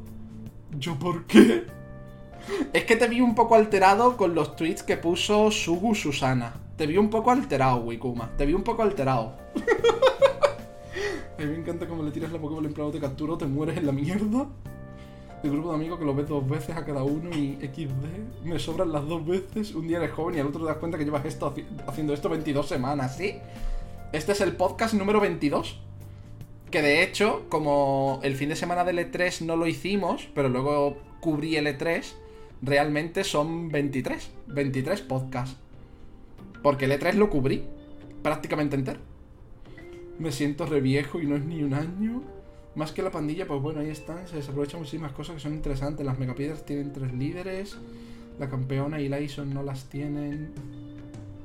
Ni los altos mandos. Tienen tres líderes, la campeona y Lyson. No las tienen ni los altos mandos. El equipo villano, su motivación es una mierda. Además de ser demasiado pasillero para mi gusto. En mi opinión, Pokémon a ver, la primera generación y la segunda sí que te puedo comprar que tienen ciertos toques de backtracking y Metroidvania. Pero a partir de la tercera son casi todos muy pasilleros, ¿eh? La verdad, hacha, casi todos. No te, eso no te, eso no puedo decirte que sea solo XY. Luego, la motivación del equipo villano. A mí lo que me jode es que Lyson ¿Cómo te explico? Lyson te diga que tiene que reempezar el mundo, pero te llore por ello. Porque es como... mm, Míralo, sus motivaciones él cree que son las buenas de verdad, pero... No sé. No sé. Mm, Me parece, me parece que, que- que es un poco como le pasa a tercera generación, ¿eh? Tercera generación es lo mismo. Uno está, quiero más agua, y el otro, quiero más tierra. Y es como sois los dos tontísimos. Sois los dos lo más tonto que ha parido madre. Sois tontísimos ambos. sois tontísimos los dos. Los dos. No, yo quiero más agua porque el agua es la principal fuente de vida, claro. ¿Y los terrenos de cultivo qué? Socio. ¿Los terrenos de cultivo qué? ¿Qué pasa? Y el otro, ay, yo quiero más tierra, claro. Y cuando llegue la sequía y nos muramos todos por falta de agua, ¿qué? Hijo de puta. Que son los dos muy tontos. Que son tontísimos. Helio quería un reinicio del universo. del que solo sabían matices los comandantes y el resto ni siquiera sabía que iban a morir.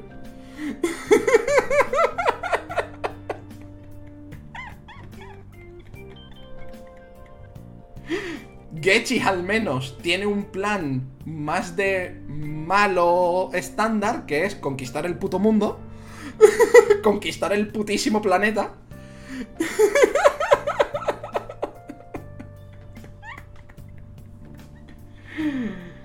Ay.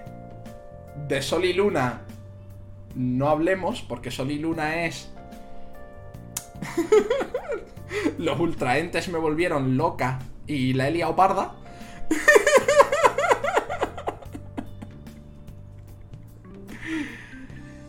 y octava generación, me parece que nuestro colega el Presi está muy desaprovechado.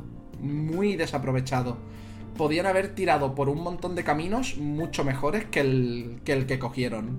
Pero por un montón, ¿eh?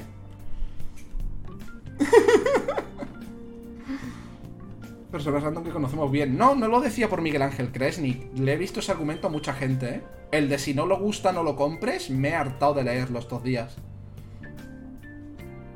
Tiene sentido, yo pienso que no hay que esperar nada porque no hay nada que esperar, solo podemos disfrutar de lo que nos den y tener buenos recuerdos de la infancia sigue jugando videojuegos si tuviera 7 años aún. El señor que cuidaba de mi mamá se acaba de morir. Cosa que mal, cosa mala, mi mamá se quedó sin trabajo. Cosa buena, por lo menos no sufre más. Si el señor tenía una enfermedad de las chungas, está descansando ya, Siena. Está descansando ya. Digo que sea solo XY, pero no temas que en otros. En fin, pasamos a la siguiente noticia, ahora que he puesto al día con los comentarios.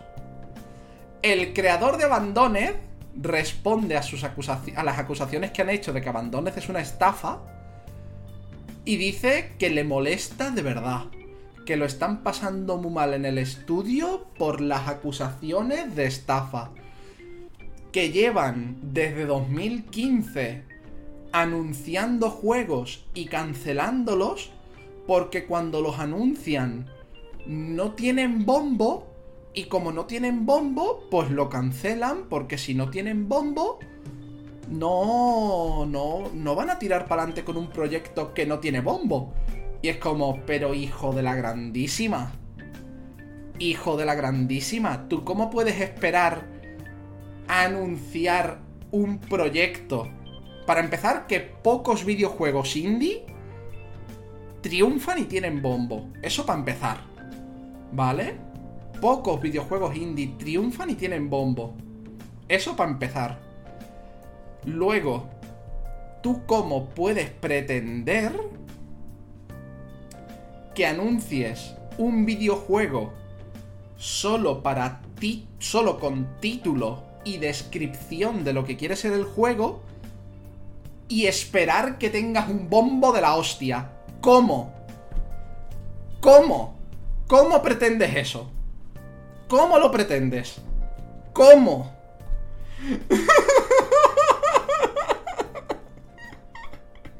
¿Cómo pretendes un título, una descripción sin imágenes, sin gameplay, sin nada, generen bombo? ¿Cómo? ¿Cómo? ¿Cómo? ¿Cómo? ¿Cómo planeas eso? Y lo dice, dicen, no, está, no estamos estafando a nadie porque para eso habría que haber cobrado, no sé qué. Lo, el Kickstarter que conseguimos financiación y luego financiación privada, ese juego lo cancelamos porque se nos acabaron los fondos y como se acabaron los fondos se canceló, pero no teníamos que devolver nada a la empresa privada que nos dio... Que nos dio el dinero, no sé qué. Por cierto, sacaron un juego en Early Access, ¿vale? Sacaron un juego en Early Access que literalmente en, este mismo párrafo dice que lo retiraron de Steam porque no estaba teniendo la acogida que ellos esperaban y el juego se lo quedaron un grupo indie pequeño de los con los que ellos solo mantienen contacto.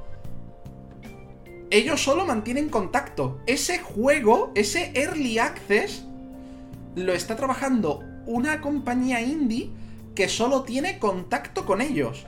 Ya está. No tiene nada más, ¿eh? No tiene nada más. Y dice que les duele mucho lo de que la gente se haya montado películas con lo de Silent Hill y no sé qué. Y es como, pero hijo de puta, que eso lo montasteis vosotros. Que pusisteis el tweet ese de... tiene que ver con... Es con un juego que se... que S y H no sé qué. Cabrón. No me jodas. No me jodas, es que, es, que, es que esto es, me estoy sintiendo mal después de que me lo he buscado yo. Mamá, me están haciendo sentir mal después de que me lo he buscado yo.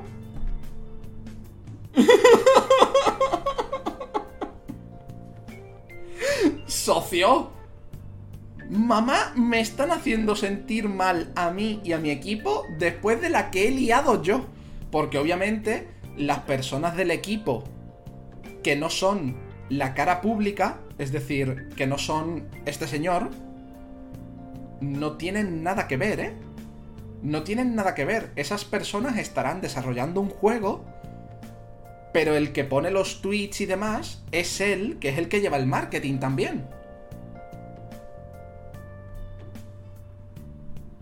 Perdona que te diga socio. pero la culpa es tuya.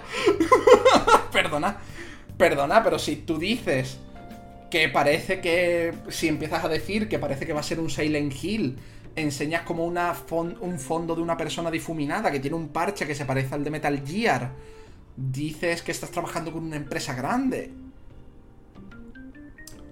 Socio, dice, la verdad es que desde que desde que pasó lo de la APP, lo de sacar la APP en la PlayStation, la mayoría del equipo duerme fatal, ni siquiera ni siquiera quiere decir que trabajan en abandones, no sé qué, y es como lo siento, pavo, pero tú que eres el de marketing, tú que eres el de marketing, tú que eres que es el que ha puesto estos tweets, tú que eres el que la ha liado parda, la, parda,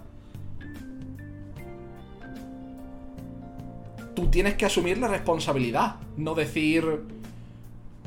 Me molesta mucho que me digan que estafo, cuando lleváis desde 2015 cambiando nombres de juegos, sacasteis un early access que retirasteis porque no estaba teniendo el bombo que esperabais tampoco.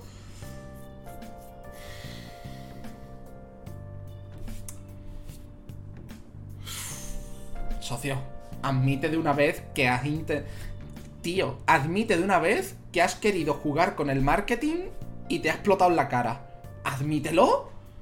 Admítelo. Entiendo que que te llamen estafador no es agradable. ¿Vale? Que te llamen estafador no es agradable. Sobre todo si de verdad quieres sacar un videojuego. Si de verdad quieres sacar un videojuego, entiendo que que te llamen estafador no es agradable. Para puto nada. ¿Vale? para putísimo nada. Pero al menos ve con la verdad, ve, por delante, tío. Si tú has jugado a hacer creer a la gente que era un Silent Hill, que era un Metal Gear o lo que sea, di, mira, me equivoqué diciendo esto. Me equivoqué, pido perdón. Que luego, que luego como que desmentían ellos mismos, desmentían que fuera un Silent Hill y demás. Pero ya habían tenido el hype de haber hecho eso. Entonces, no sé, tío. Entiendo que lo están pasando mal, porque les está lloviendo muchas críticas y demás. Pero la, culpa es de, es de este pavo, del CEO, que además es el que lleva el marketing, creo. Lo siento, pero es culpa suya, en mi opinión. Por cierto, si hay algún moderador, moderadora, puede mirar el último follow. Por si está en la lista de, posibles bots a banear, por favor. Me haría un favor eso, la verdad. me haría, me haría un tremendo favor, no os voy a mentir. Sería un detalle de pureza. Sería un detalle de pureza, y yo. Ay. Entonces no sé. ¿Puedo decir lo que creo que son realmente? Puedes decirlo, Fernis, puedes decirlo, desde el respeto. Porque ya te digo, les están cayendo críticas, pero yo no estoy de acuerdo con que las críticas que les caigan sean con insultos. Eso es lo que no me gusta. Que sean un sois unos estafadores, etcétera, etcétera. Pasamos a la siguiente noticia, que es que el primer gameplay de Abandoned en principio se verá en unos meses, pero actualizan la app pronto. Pero no pone que actualicen con nada. Lo único que han dicho es que el tráiler de 10 segundos en realidad iba a durar 30, pero tuvieron problemas con el motor, no sé qué, y por eso al final solo sacaron el tráiler de 10 segundos. Como que por ahí van los tiros. Como que por ahí van los tiros. Que ellos querían sacar en realidad un teaser de 30, pero tuvieron, tuvo que ser de 10 porque tuvieron problemas con el motor o no sé qué, y por eso hubo el retraso y toda la pesca. Pero si no pones imágenes, ¿qué bombo quieres? Es que esa es la cosa. Al parecer iban cambiando el nombre del juego y la descripción del Kickstarter y cosas así porque veían que no tenía bombo y como que querían que con la descripción y demás tuviera el bombo que tenía que tener. Y es como, tío, no, no, no. No lo entiendo.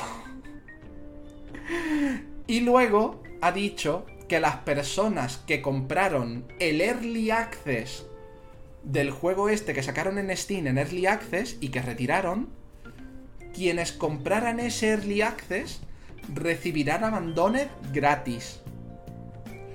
Pero a través de un formulario como para confirmar que de verdad compraron el juego.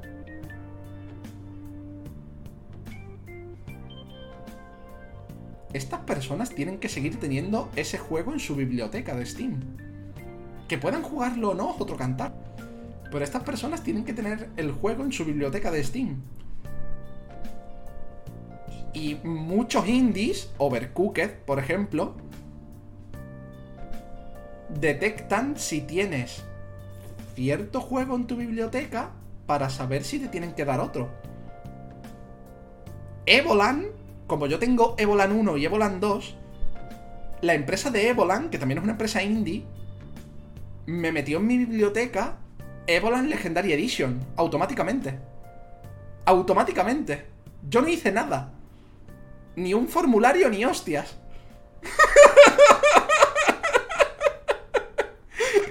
formulario?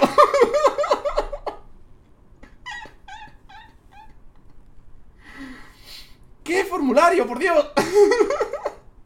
El espada y escudo me jode mucho la premisa porque el tema da para muchísimo son basura, más, pero qué enfermedad chunga, su madre que lo cuidaba, lo estaba muy mal. Pasó depresión, en fin, que lo pasó muy mal el señor, ya está descansando, ¿no, Siena? Si nos pones imágenes que bombo quieres, puedo decir lo que creo. Esa mujer ni avisó a los hijos, ella misma. Se llama igual y todo. Voy, creado hace 43 minutos, a tomar por culo. Yo opino que, es una empresa fantasma que está blanqueando dinero con la premisa de que juegos de, que con juegos que nunca sacan. Ahora que lo muy bien, se lo abandone, ¿no salió en Switch? No. ¿Cómo va? Miyuki, ¿cómo va a salir en Switch si ni siquiera ha salido donde tiene que salir? Ni siquiera ha salido donde tiene que salir. ¿Cómo va a salir en la Switch si no ha salido en ningún sitio todavía? si ni siquiera tienen juego. Si ni siquiera tienen juego, ¿cómo va a salir en la Switch, Miyuki? Si de eso, si por eso les dicen estafadores. Porque llevan desde 2015 diciendo que no sé qué, no sé cuánto. Que vio un abandone de la Switch. Revísalo, ¿por qué no? Y lo de que sean una empresa fantasma, Fernis, tendría sentido si Sony no les estuviera dando tantos votos de confianza. Es que esa es la putada, tío. Que Sony les está dando muchos votos de confianza. Eso es lo más raro. Que algo tiene que haber, porque si no, Sony no deja que hagan estas cosas, digo yo. Digo yo. Pero bueno, pasamos a la siguiente noticia, que es que Ubisoft Singapur ha sido denunciada por discriminación racial y acoso sexual. Ubisoft tiene que purgar de una vez estas cosas de su empresa, que dice que están en ello, pero claramente no. Tienen que purgar estas cosas a la de ya. No voy a decir nada más ya de este tema porque lo llevamos tratando tres semanas.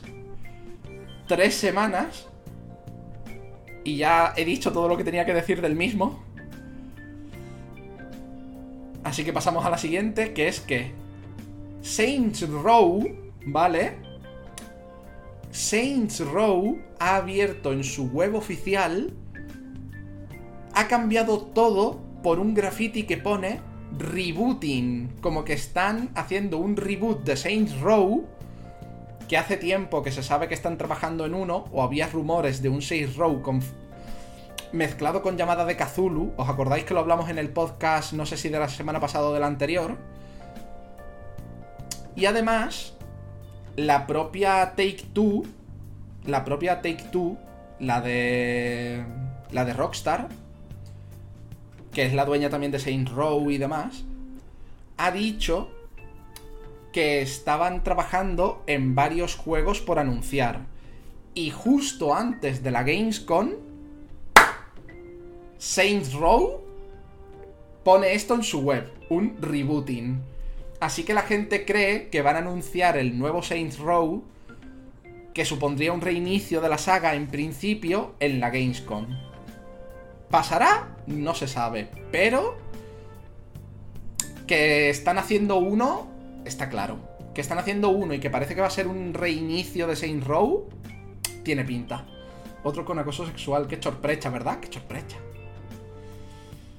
Qué sorpresita. Y de esta noticia, que es una noticia que mola, ya las noticias que quedan son cortas, ¿eh? La parte gorda la hemos pasado ya. De Saints Row pasamos a que Hideo Kojima le ha gustado tanto el 12 minutos, el 12 minutes, el juego que consiste en salvar a tu mujer de la muerte, que dice que ha estado cuatro horas sin despegarse del ordenador, que le parece una experiencia magnífica, que no se sentía así desde que jugó Inside, que es de los creadores de... de Limbo. Era Limbo, ¿verdad? Creo que sí. Que es de los creadores de Limbo, el Inside. Que no se sentía así desde ese juego y que le han dado muchas ganas de hacer un juego de aventuras. ¿Sabéis la que se puede liar? ¿Sabéis la que se puede liar? Como Kojima haga un juego de aventuras. ¿Sabéis la que se puede liar como Kojima haga un juego de aventuras?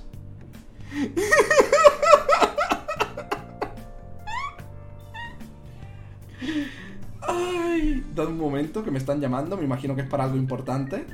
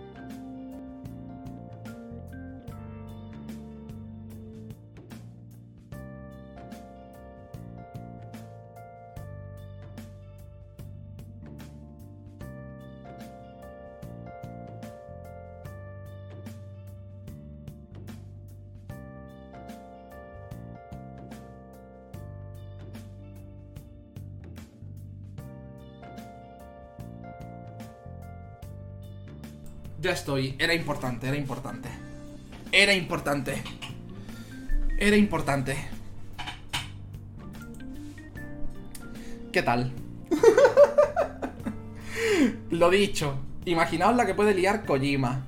Yo, por cierto, el 12 Minutes este está en el Game Pass. Está en el Game Pass. A ver si lo pruebo. A ver si lo pruebo. Pero he visto tanto gente que le flipa como gente que se le hace repetitivo muy rápido. Y no porque el juego consista en repetir hasta salvar a tu mujer, sino que al parecer, como que cuando resuelves un puzzle, tu personaje sabe que ha resuelto el puzzle, pero tienes que repetir el puzzle entero. No lo hace automáticamente. Y como que esa parte es un poco coñazo. Eso he leído.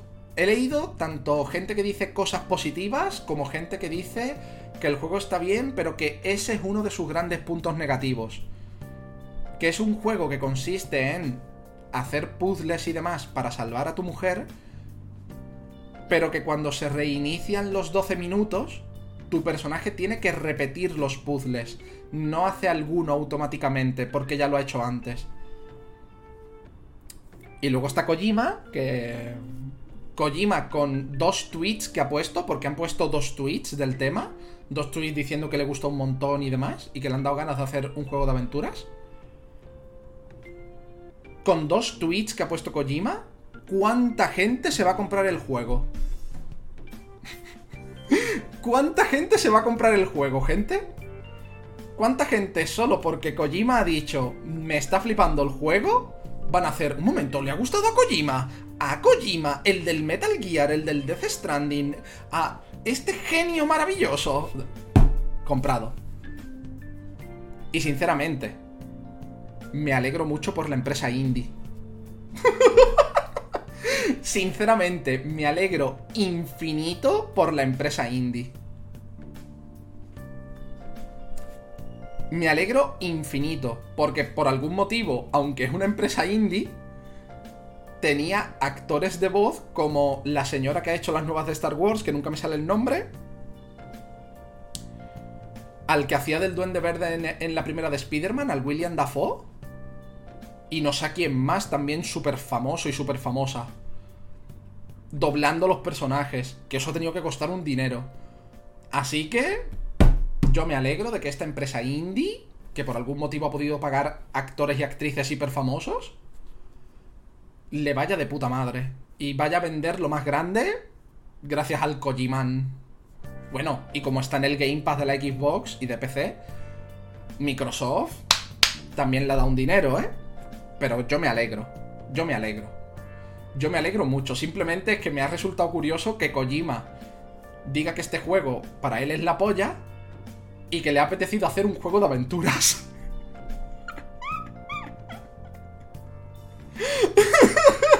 le ha apetecido hacer un juego de aventuras.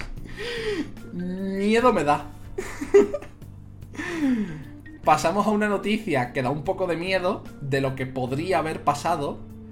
Y es que Google estuvo a punto de aliarse con Tencent para poder controlar a Epic. Para ser Google la dueña de Epic, junto con Tencent. Hacer como una alianza y controlar Tencent y Google entre las dos a Epic. ¡Qué puto miedo, chaval! ¡Qué putísimo miedo! ¡Qué putísimo miedo, tú! Suena el imperio de Star Wars. Esto ha salido del juicio este de. de Epic, tanto contra Apple como contra Google. En general, contra monopolios de este estilo, ¿vale? Que no son monopolios, pero ellos se, se agarran al monopolio, ¿vale?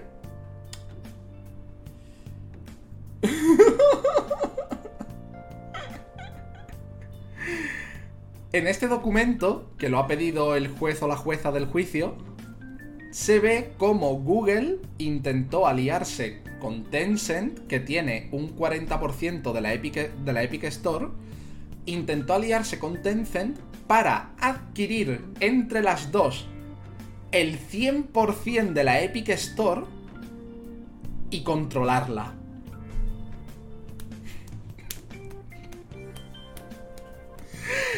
¿Sabéis la que se podría haber liado?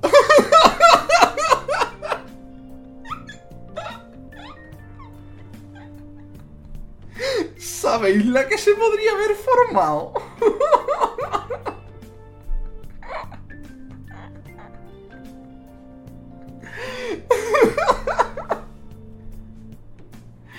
En Epic no deben estar muy contentos.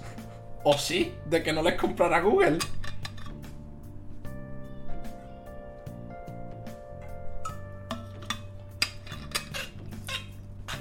Hostia, qué bien, ¿no? Hubiera sido una cosa monstruosa. Que se juntara Google, que ya de por sí es enorme, con Tencent, que parece que quiere formar un monopolio dentro del mundo de los videojuegos, teniendo un poquito de cada empresa y comprando cada semana una distinta. Podría haber sido eso una cosa monstruosa. Pero monstruosa. Miedo me da, ¿eh? Miedo me da. Pero bueno, es una noticia que se queda en el, en el susto. Se queda en el susto que da gusto. Y pasamos a una noticia que me hace muy feliz, que es que en el Super Monkey Ball Manía, que es un juego que sale dentro de nada de Super Monkey Ball, que son unas plataformas muy cucos, han anunciado que meten a nuestro amigo Kiryu, al Kike, en forma chibi, en el juego. Viene en el juego base, ¿eh? Viene en el juego base, no es un DLC de pago ni nada así. Viene en el juego base, simplemente tienes que desbloquearlo. Y vas por ahí con el Kike metido en una canica y haciéndote las fases. Y ahí, po, po, po, po, po, po, po, po, po.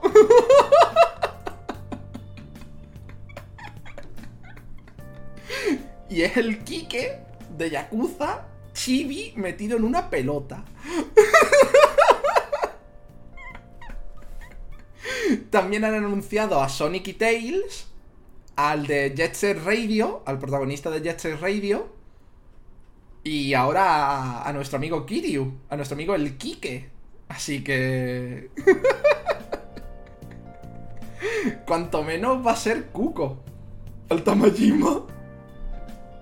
Cuanto menos va a ser Kuko. Otra noticia. Esta semana se ha actualizado Cyberpunk 2077 con los primeros DLCs gratuitos, que son... Los DLCs son que si algunas chaquetas y cosas para poder... Cosas de, de quality of life. Rollo, puedes cambiar el minimapa a más tamaños que antes, puedes craftear más objetos de una vez, porque antes los tenías que craftear de uno en uno o algo así. Pero ha sido una actualización, ¿vale? Además de arreglar fallos y demás. Ha sido una actualización, porque yo tengo el juego, de 40 gigas. 40 gigas. Un día de esta semana os puse un tweet de en cuanto termine con unas cosas empiezo directo. Esas cosas eran que había abierto Steam y estaba descargando los 40 gigas de actualización de Cyberpunk. y no podía empezar a jugar al Monster Hunter o al Hollow Knight porque estaba descargándose esos 40 gigazos. Y aunque tengo 600 megas de internet, dije, mejor no me la juego a que el directo vaya como el culo. Hasta que esto termine. Hasta que esto termine, mejor no me la juego. Pero en fin, se supone que mm, corrige muchos bugs, mejora estabilidad, mejora el minimapa del juego, mejora otros muchos aspectos que están detallados en unos parches enormes, unas patch notes que flipas de grandes. Y pasamos a otra noticia, que es que no sé si sabéis que Fortnite ha sacado su modo impostores. Que es básicamente un calco de Among Us. Es un calco de Among Us. Al punto de que los creadores y creadoras de Among Us han publicado que el mapa del modo impostores de Fortnite es su mismo mapa, pero han cambiado dos salas y dos pasillos de sitio. Dos salas y dos pasillos. pero que es el mismo mapa. Y el concepto es el mismo. Hay 10 jugadores, dos intentan matar al resto y los otros 8 tienen que impedírselo. El concepto es el mismo. Y básicamente, pues están los creadores y creadoras de Among Us están un poco dolidos de que les hayan prácticamente copiado el mapa, pero moviendo un par de cosas para librarse de. librarse de que les puedan decir que es un plagio. Y de que. Como que ellos le habían dicho a la Epic Store. A Epic en general. Que ellos les ayudaban con el modo impostores de Fortnite. Y no les contestaron siquiera.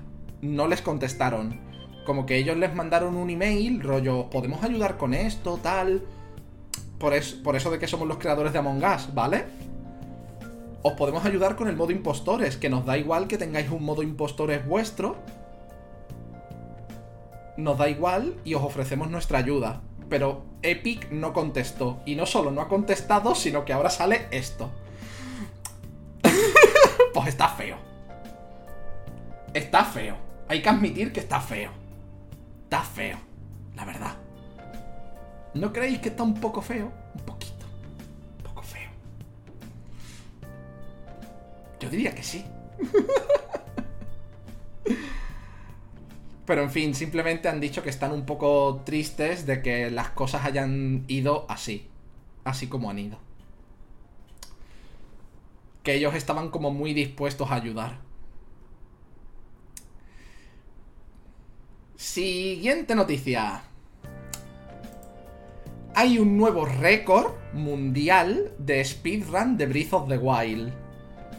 ¿Vale? Hay una otra persona que ha decidido speedrunear el Breath of the Wild y hacerlo mejor que el resto. Lo ha conseguido en 25 minutos 23 segundos, creo. Correcto. 25 minutos 23 segundos. Y diréis, ¿cómo cojones lo ha hecho? ¿Vale? ¿Cómo cojones lo ha hecho? Pues resulta que cuando llegas al castillo de Ganon, sin habiendo hecho el speedrun, normalmente tienes que enfrentarte a todas las iras de Ganon y luego al propio Ganon. Esa es la batalla final. Bueno. Pues resulta os va a hacer gracia. Os va a hacer gracia. Resulta que si justo antes de que empiece la escena de aparecer la primera ira de Ganon, lanzas una flecha en un momento muy preciso, cuando se activa la cinemática, la flecha hace daño constante a la ira de Ganon.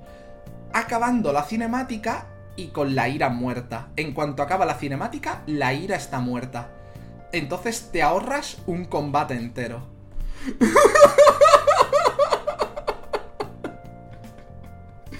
te ahorras un combate entero. Lanzas la flecha en el momento justo. Durante la cinemática la flecha está haciendo daño constante. Y cuando acaba la cinemática el enemigo está muerto. y con eso es con lo que ha conseguido 25 con 23 minutos. World Record. Actual de Breath of the Wild.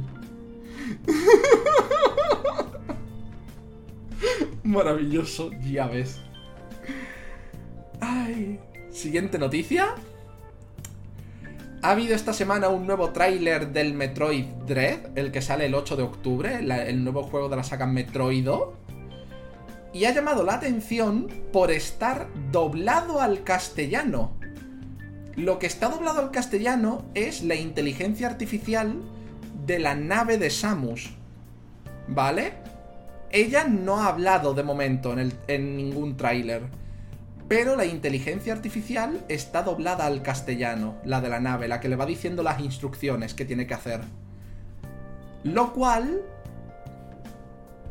salvo que sea simplemente para el tráiler, deja caer que lo mismo si este Metroid tiene doblados los personajes, va a llegar con doblaje castellano.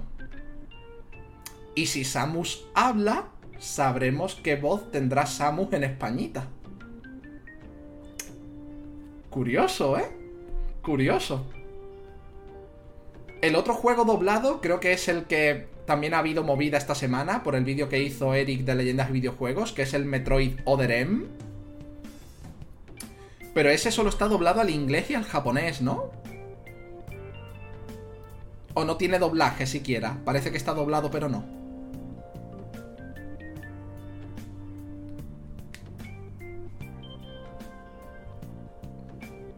Eric, la leyenda de los videojuegos, dirás.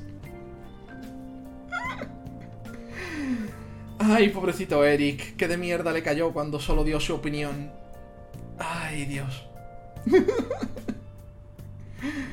en fin, yo diría que el único otro doblado es el Other M. ¿Diría? ¿Diría? A lo mejor los Metroid Prime también, ¿no? ¿Los Metroid Prime también están doblados? No lo sé, yo la saga Metroid siempre ha sido una de esas espinitas clavadas, ¿eh? La saga Metroid para mí siempre ha sido una de esas espinitas clavadas. De querer jugar pero no encontrar los juegos o no poder o lo que sea. Siempre ha sido una de mis espinitas clavadas. Pero en fin, creo que doblado al español no hay ninguno, ¿no? La actriz de doblaje no puede contar nada. No, no puede. Por los embargos y demás. Y vamos con la última noticia de esta semana. Es una noticia graciosa. Es una noticia graciosa. Skyrim anuncia su edición 10 aniversario que sale en todas las plataformas. ¿Cuántas veces va a salir Skyrim?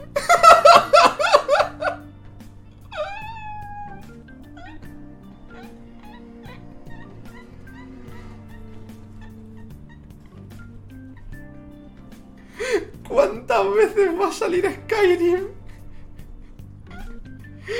Ay. Ay, también te digo, sí, sí, sé que Eric argumentó su vídeo, me lo vi. Me vi los argumentos de su vídeo y todo, ¿eh? Me lo vi, me lo vi, me lo vi. Yo sé lo, que quieres decir, Hacha, pero tenía que resumir, no podía ponerme aquí otra vez Yuppie, pero ahora se puede.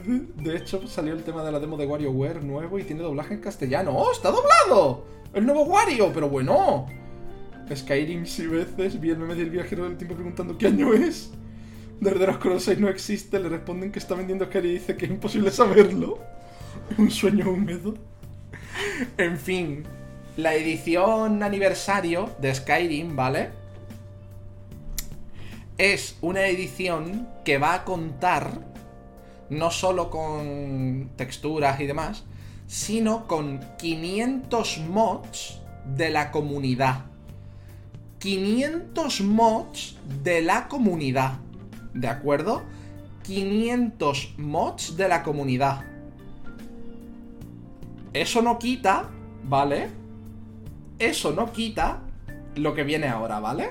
Eso no quita lo que viene ahora. Esperad que se viene. Esperad que se viene. Si tú tienes Skyrim Legendary Edition, que es la edición que viene con todos los DLCs, ¿vale? Si tú tienes Skyrim Legendary Edition, te meten, tanto si es de Play 4 a Play 5, ¿vale? Como si es el exacto a la Next Gen. Como si es en PC, creo, ¿vale?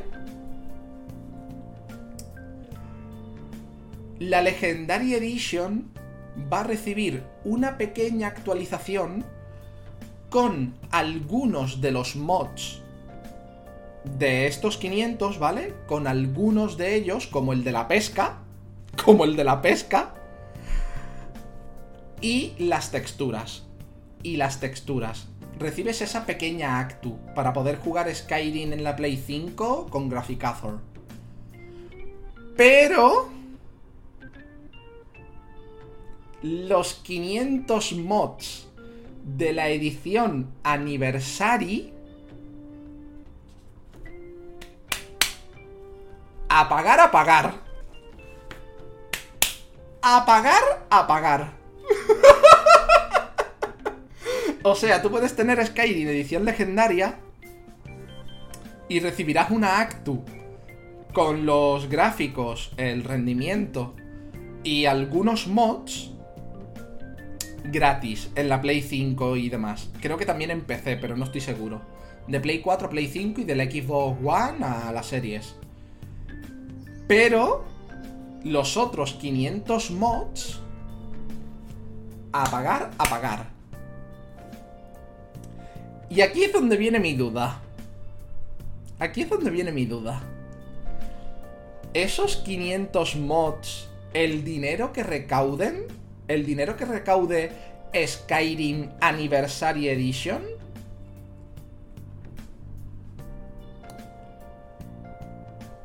¿van a darle parte a los modders que hicieron los 500 mods?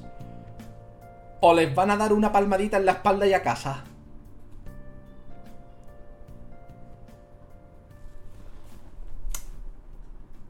Porque sí, participar en Skyrim. Participar en Skyrim, un juego que lo ha petado tanto, que tu nombre salga en los créditos, es algo muy bonito. Pero tú te has currado un mod entero para ese juego que ahora es oficial. Lo mismo, algo debería haber. Algo. Un algo, un mínimo.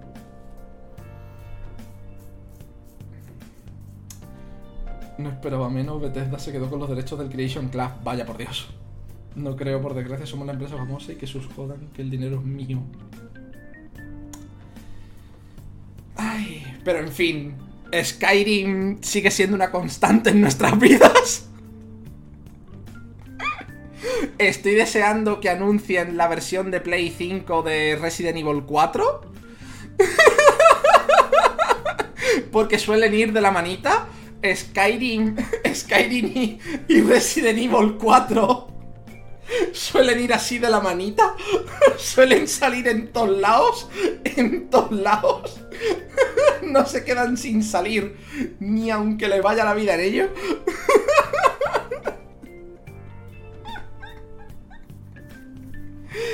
Y la Anniversary Edition te hace pasar otra vez por caja si quieres esos 500 mods. de manera oficial. Te hace pasar otra vez por caja. Sale el 11 de noviembre. Y con eso acaba el podcast de esta semana.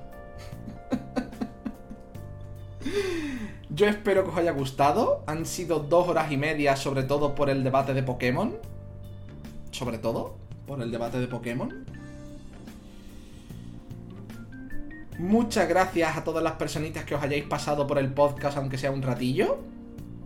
Muchas, muchas gracias. Y a las personas que lo veáis y o escuchéis en diferido. Me voy a ir a descansar. Sabéis que mañana domingo es mi día de descanso y hoy sábado por la tarde ya no haré nada más. El lunes seguimos con las series del canal. Lo bueno de la Gamescom es que son horas en las que puedo empezar directo de las series del canal y luego enlazar con la Gamescom. Así que por eso no hay problema. Pero lo pondré en el horario del canal que os lo publicaré mañana, como mucho. Como, a ver, como tarde el lunes, pero mañana os publicaré el horario del canal para esta semana.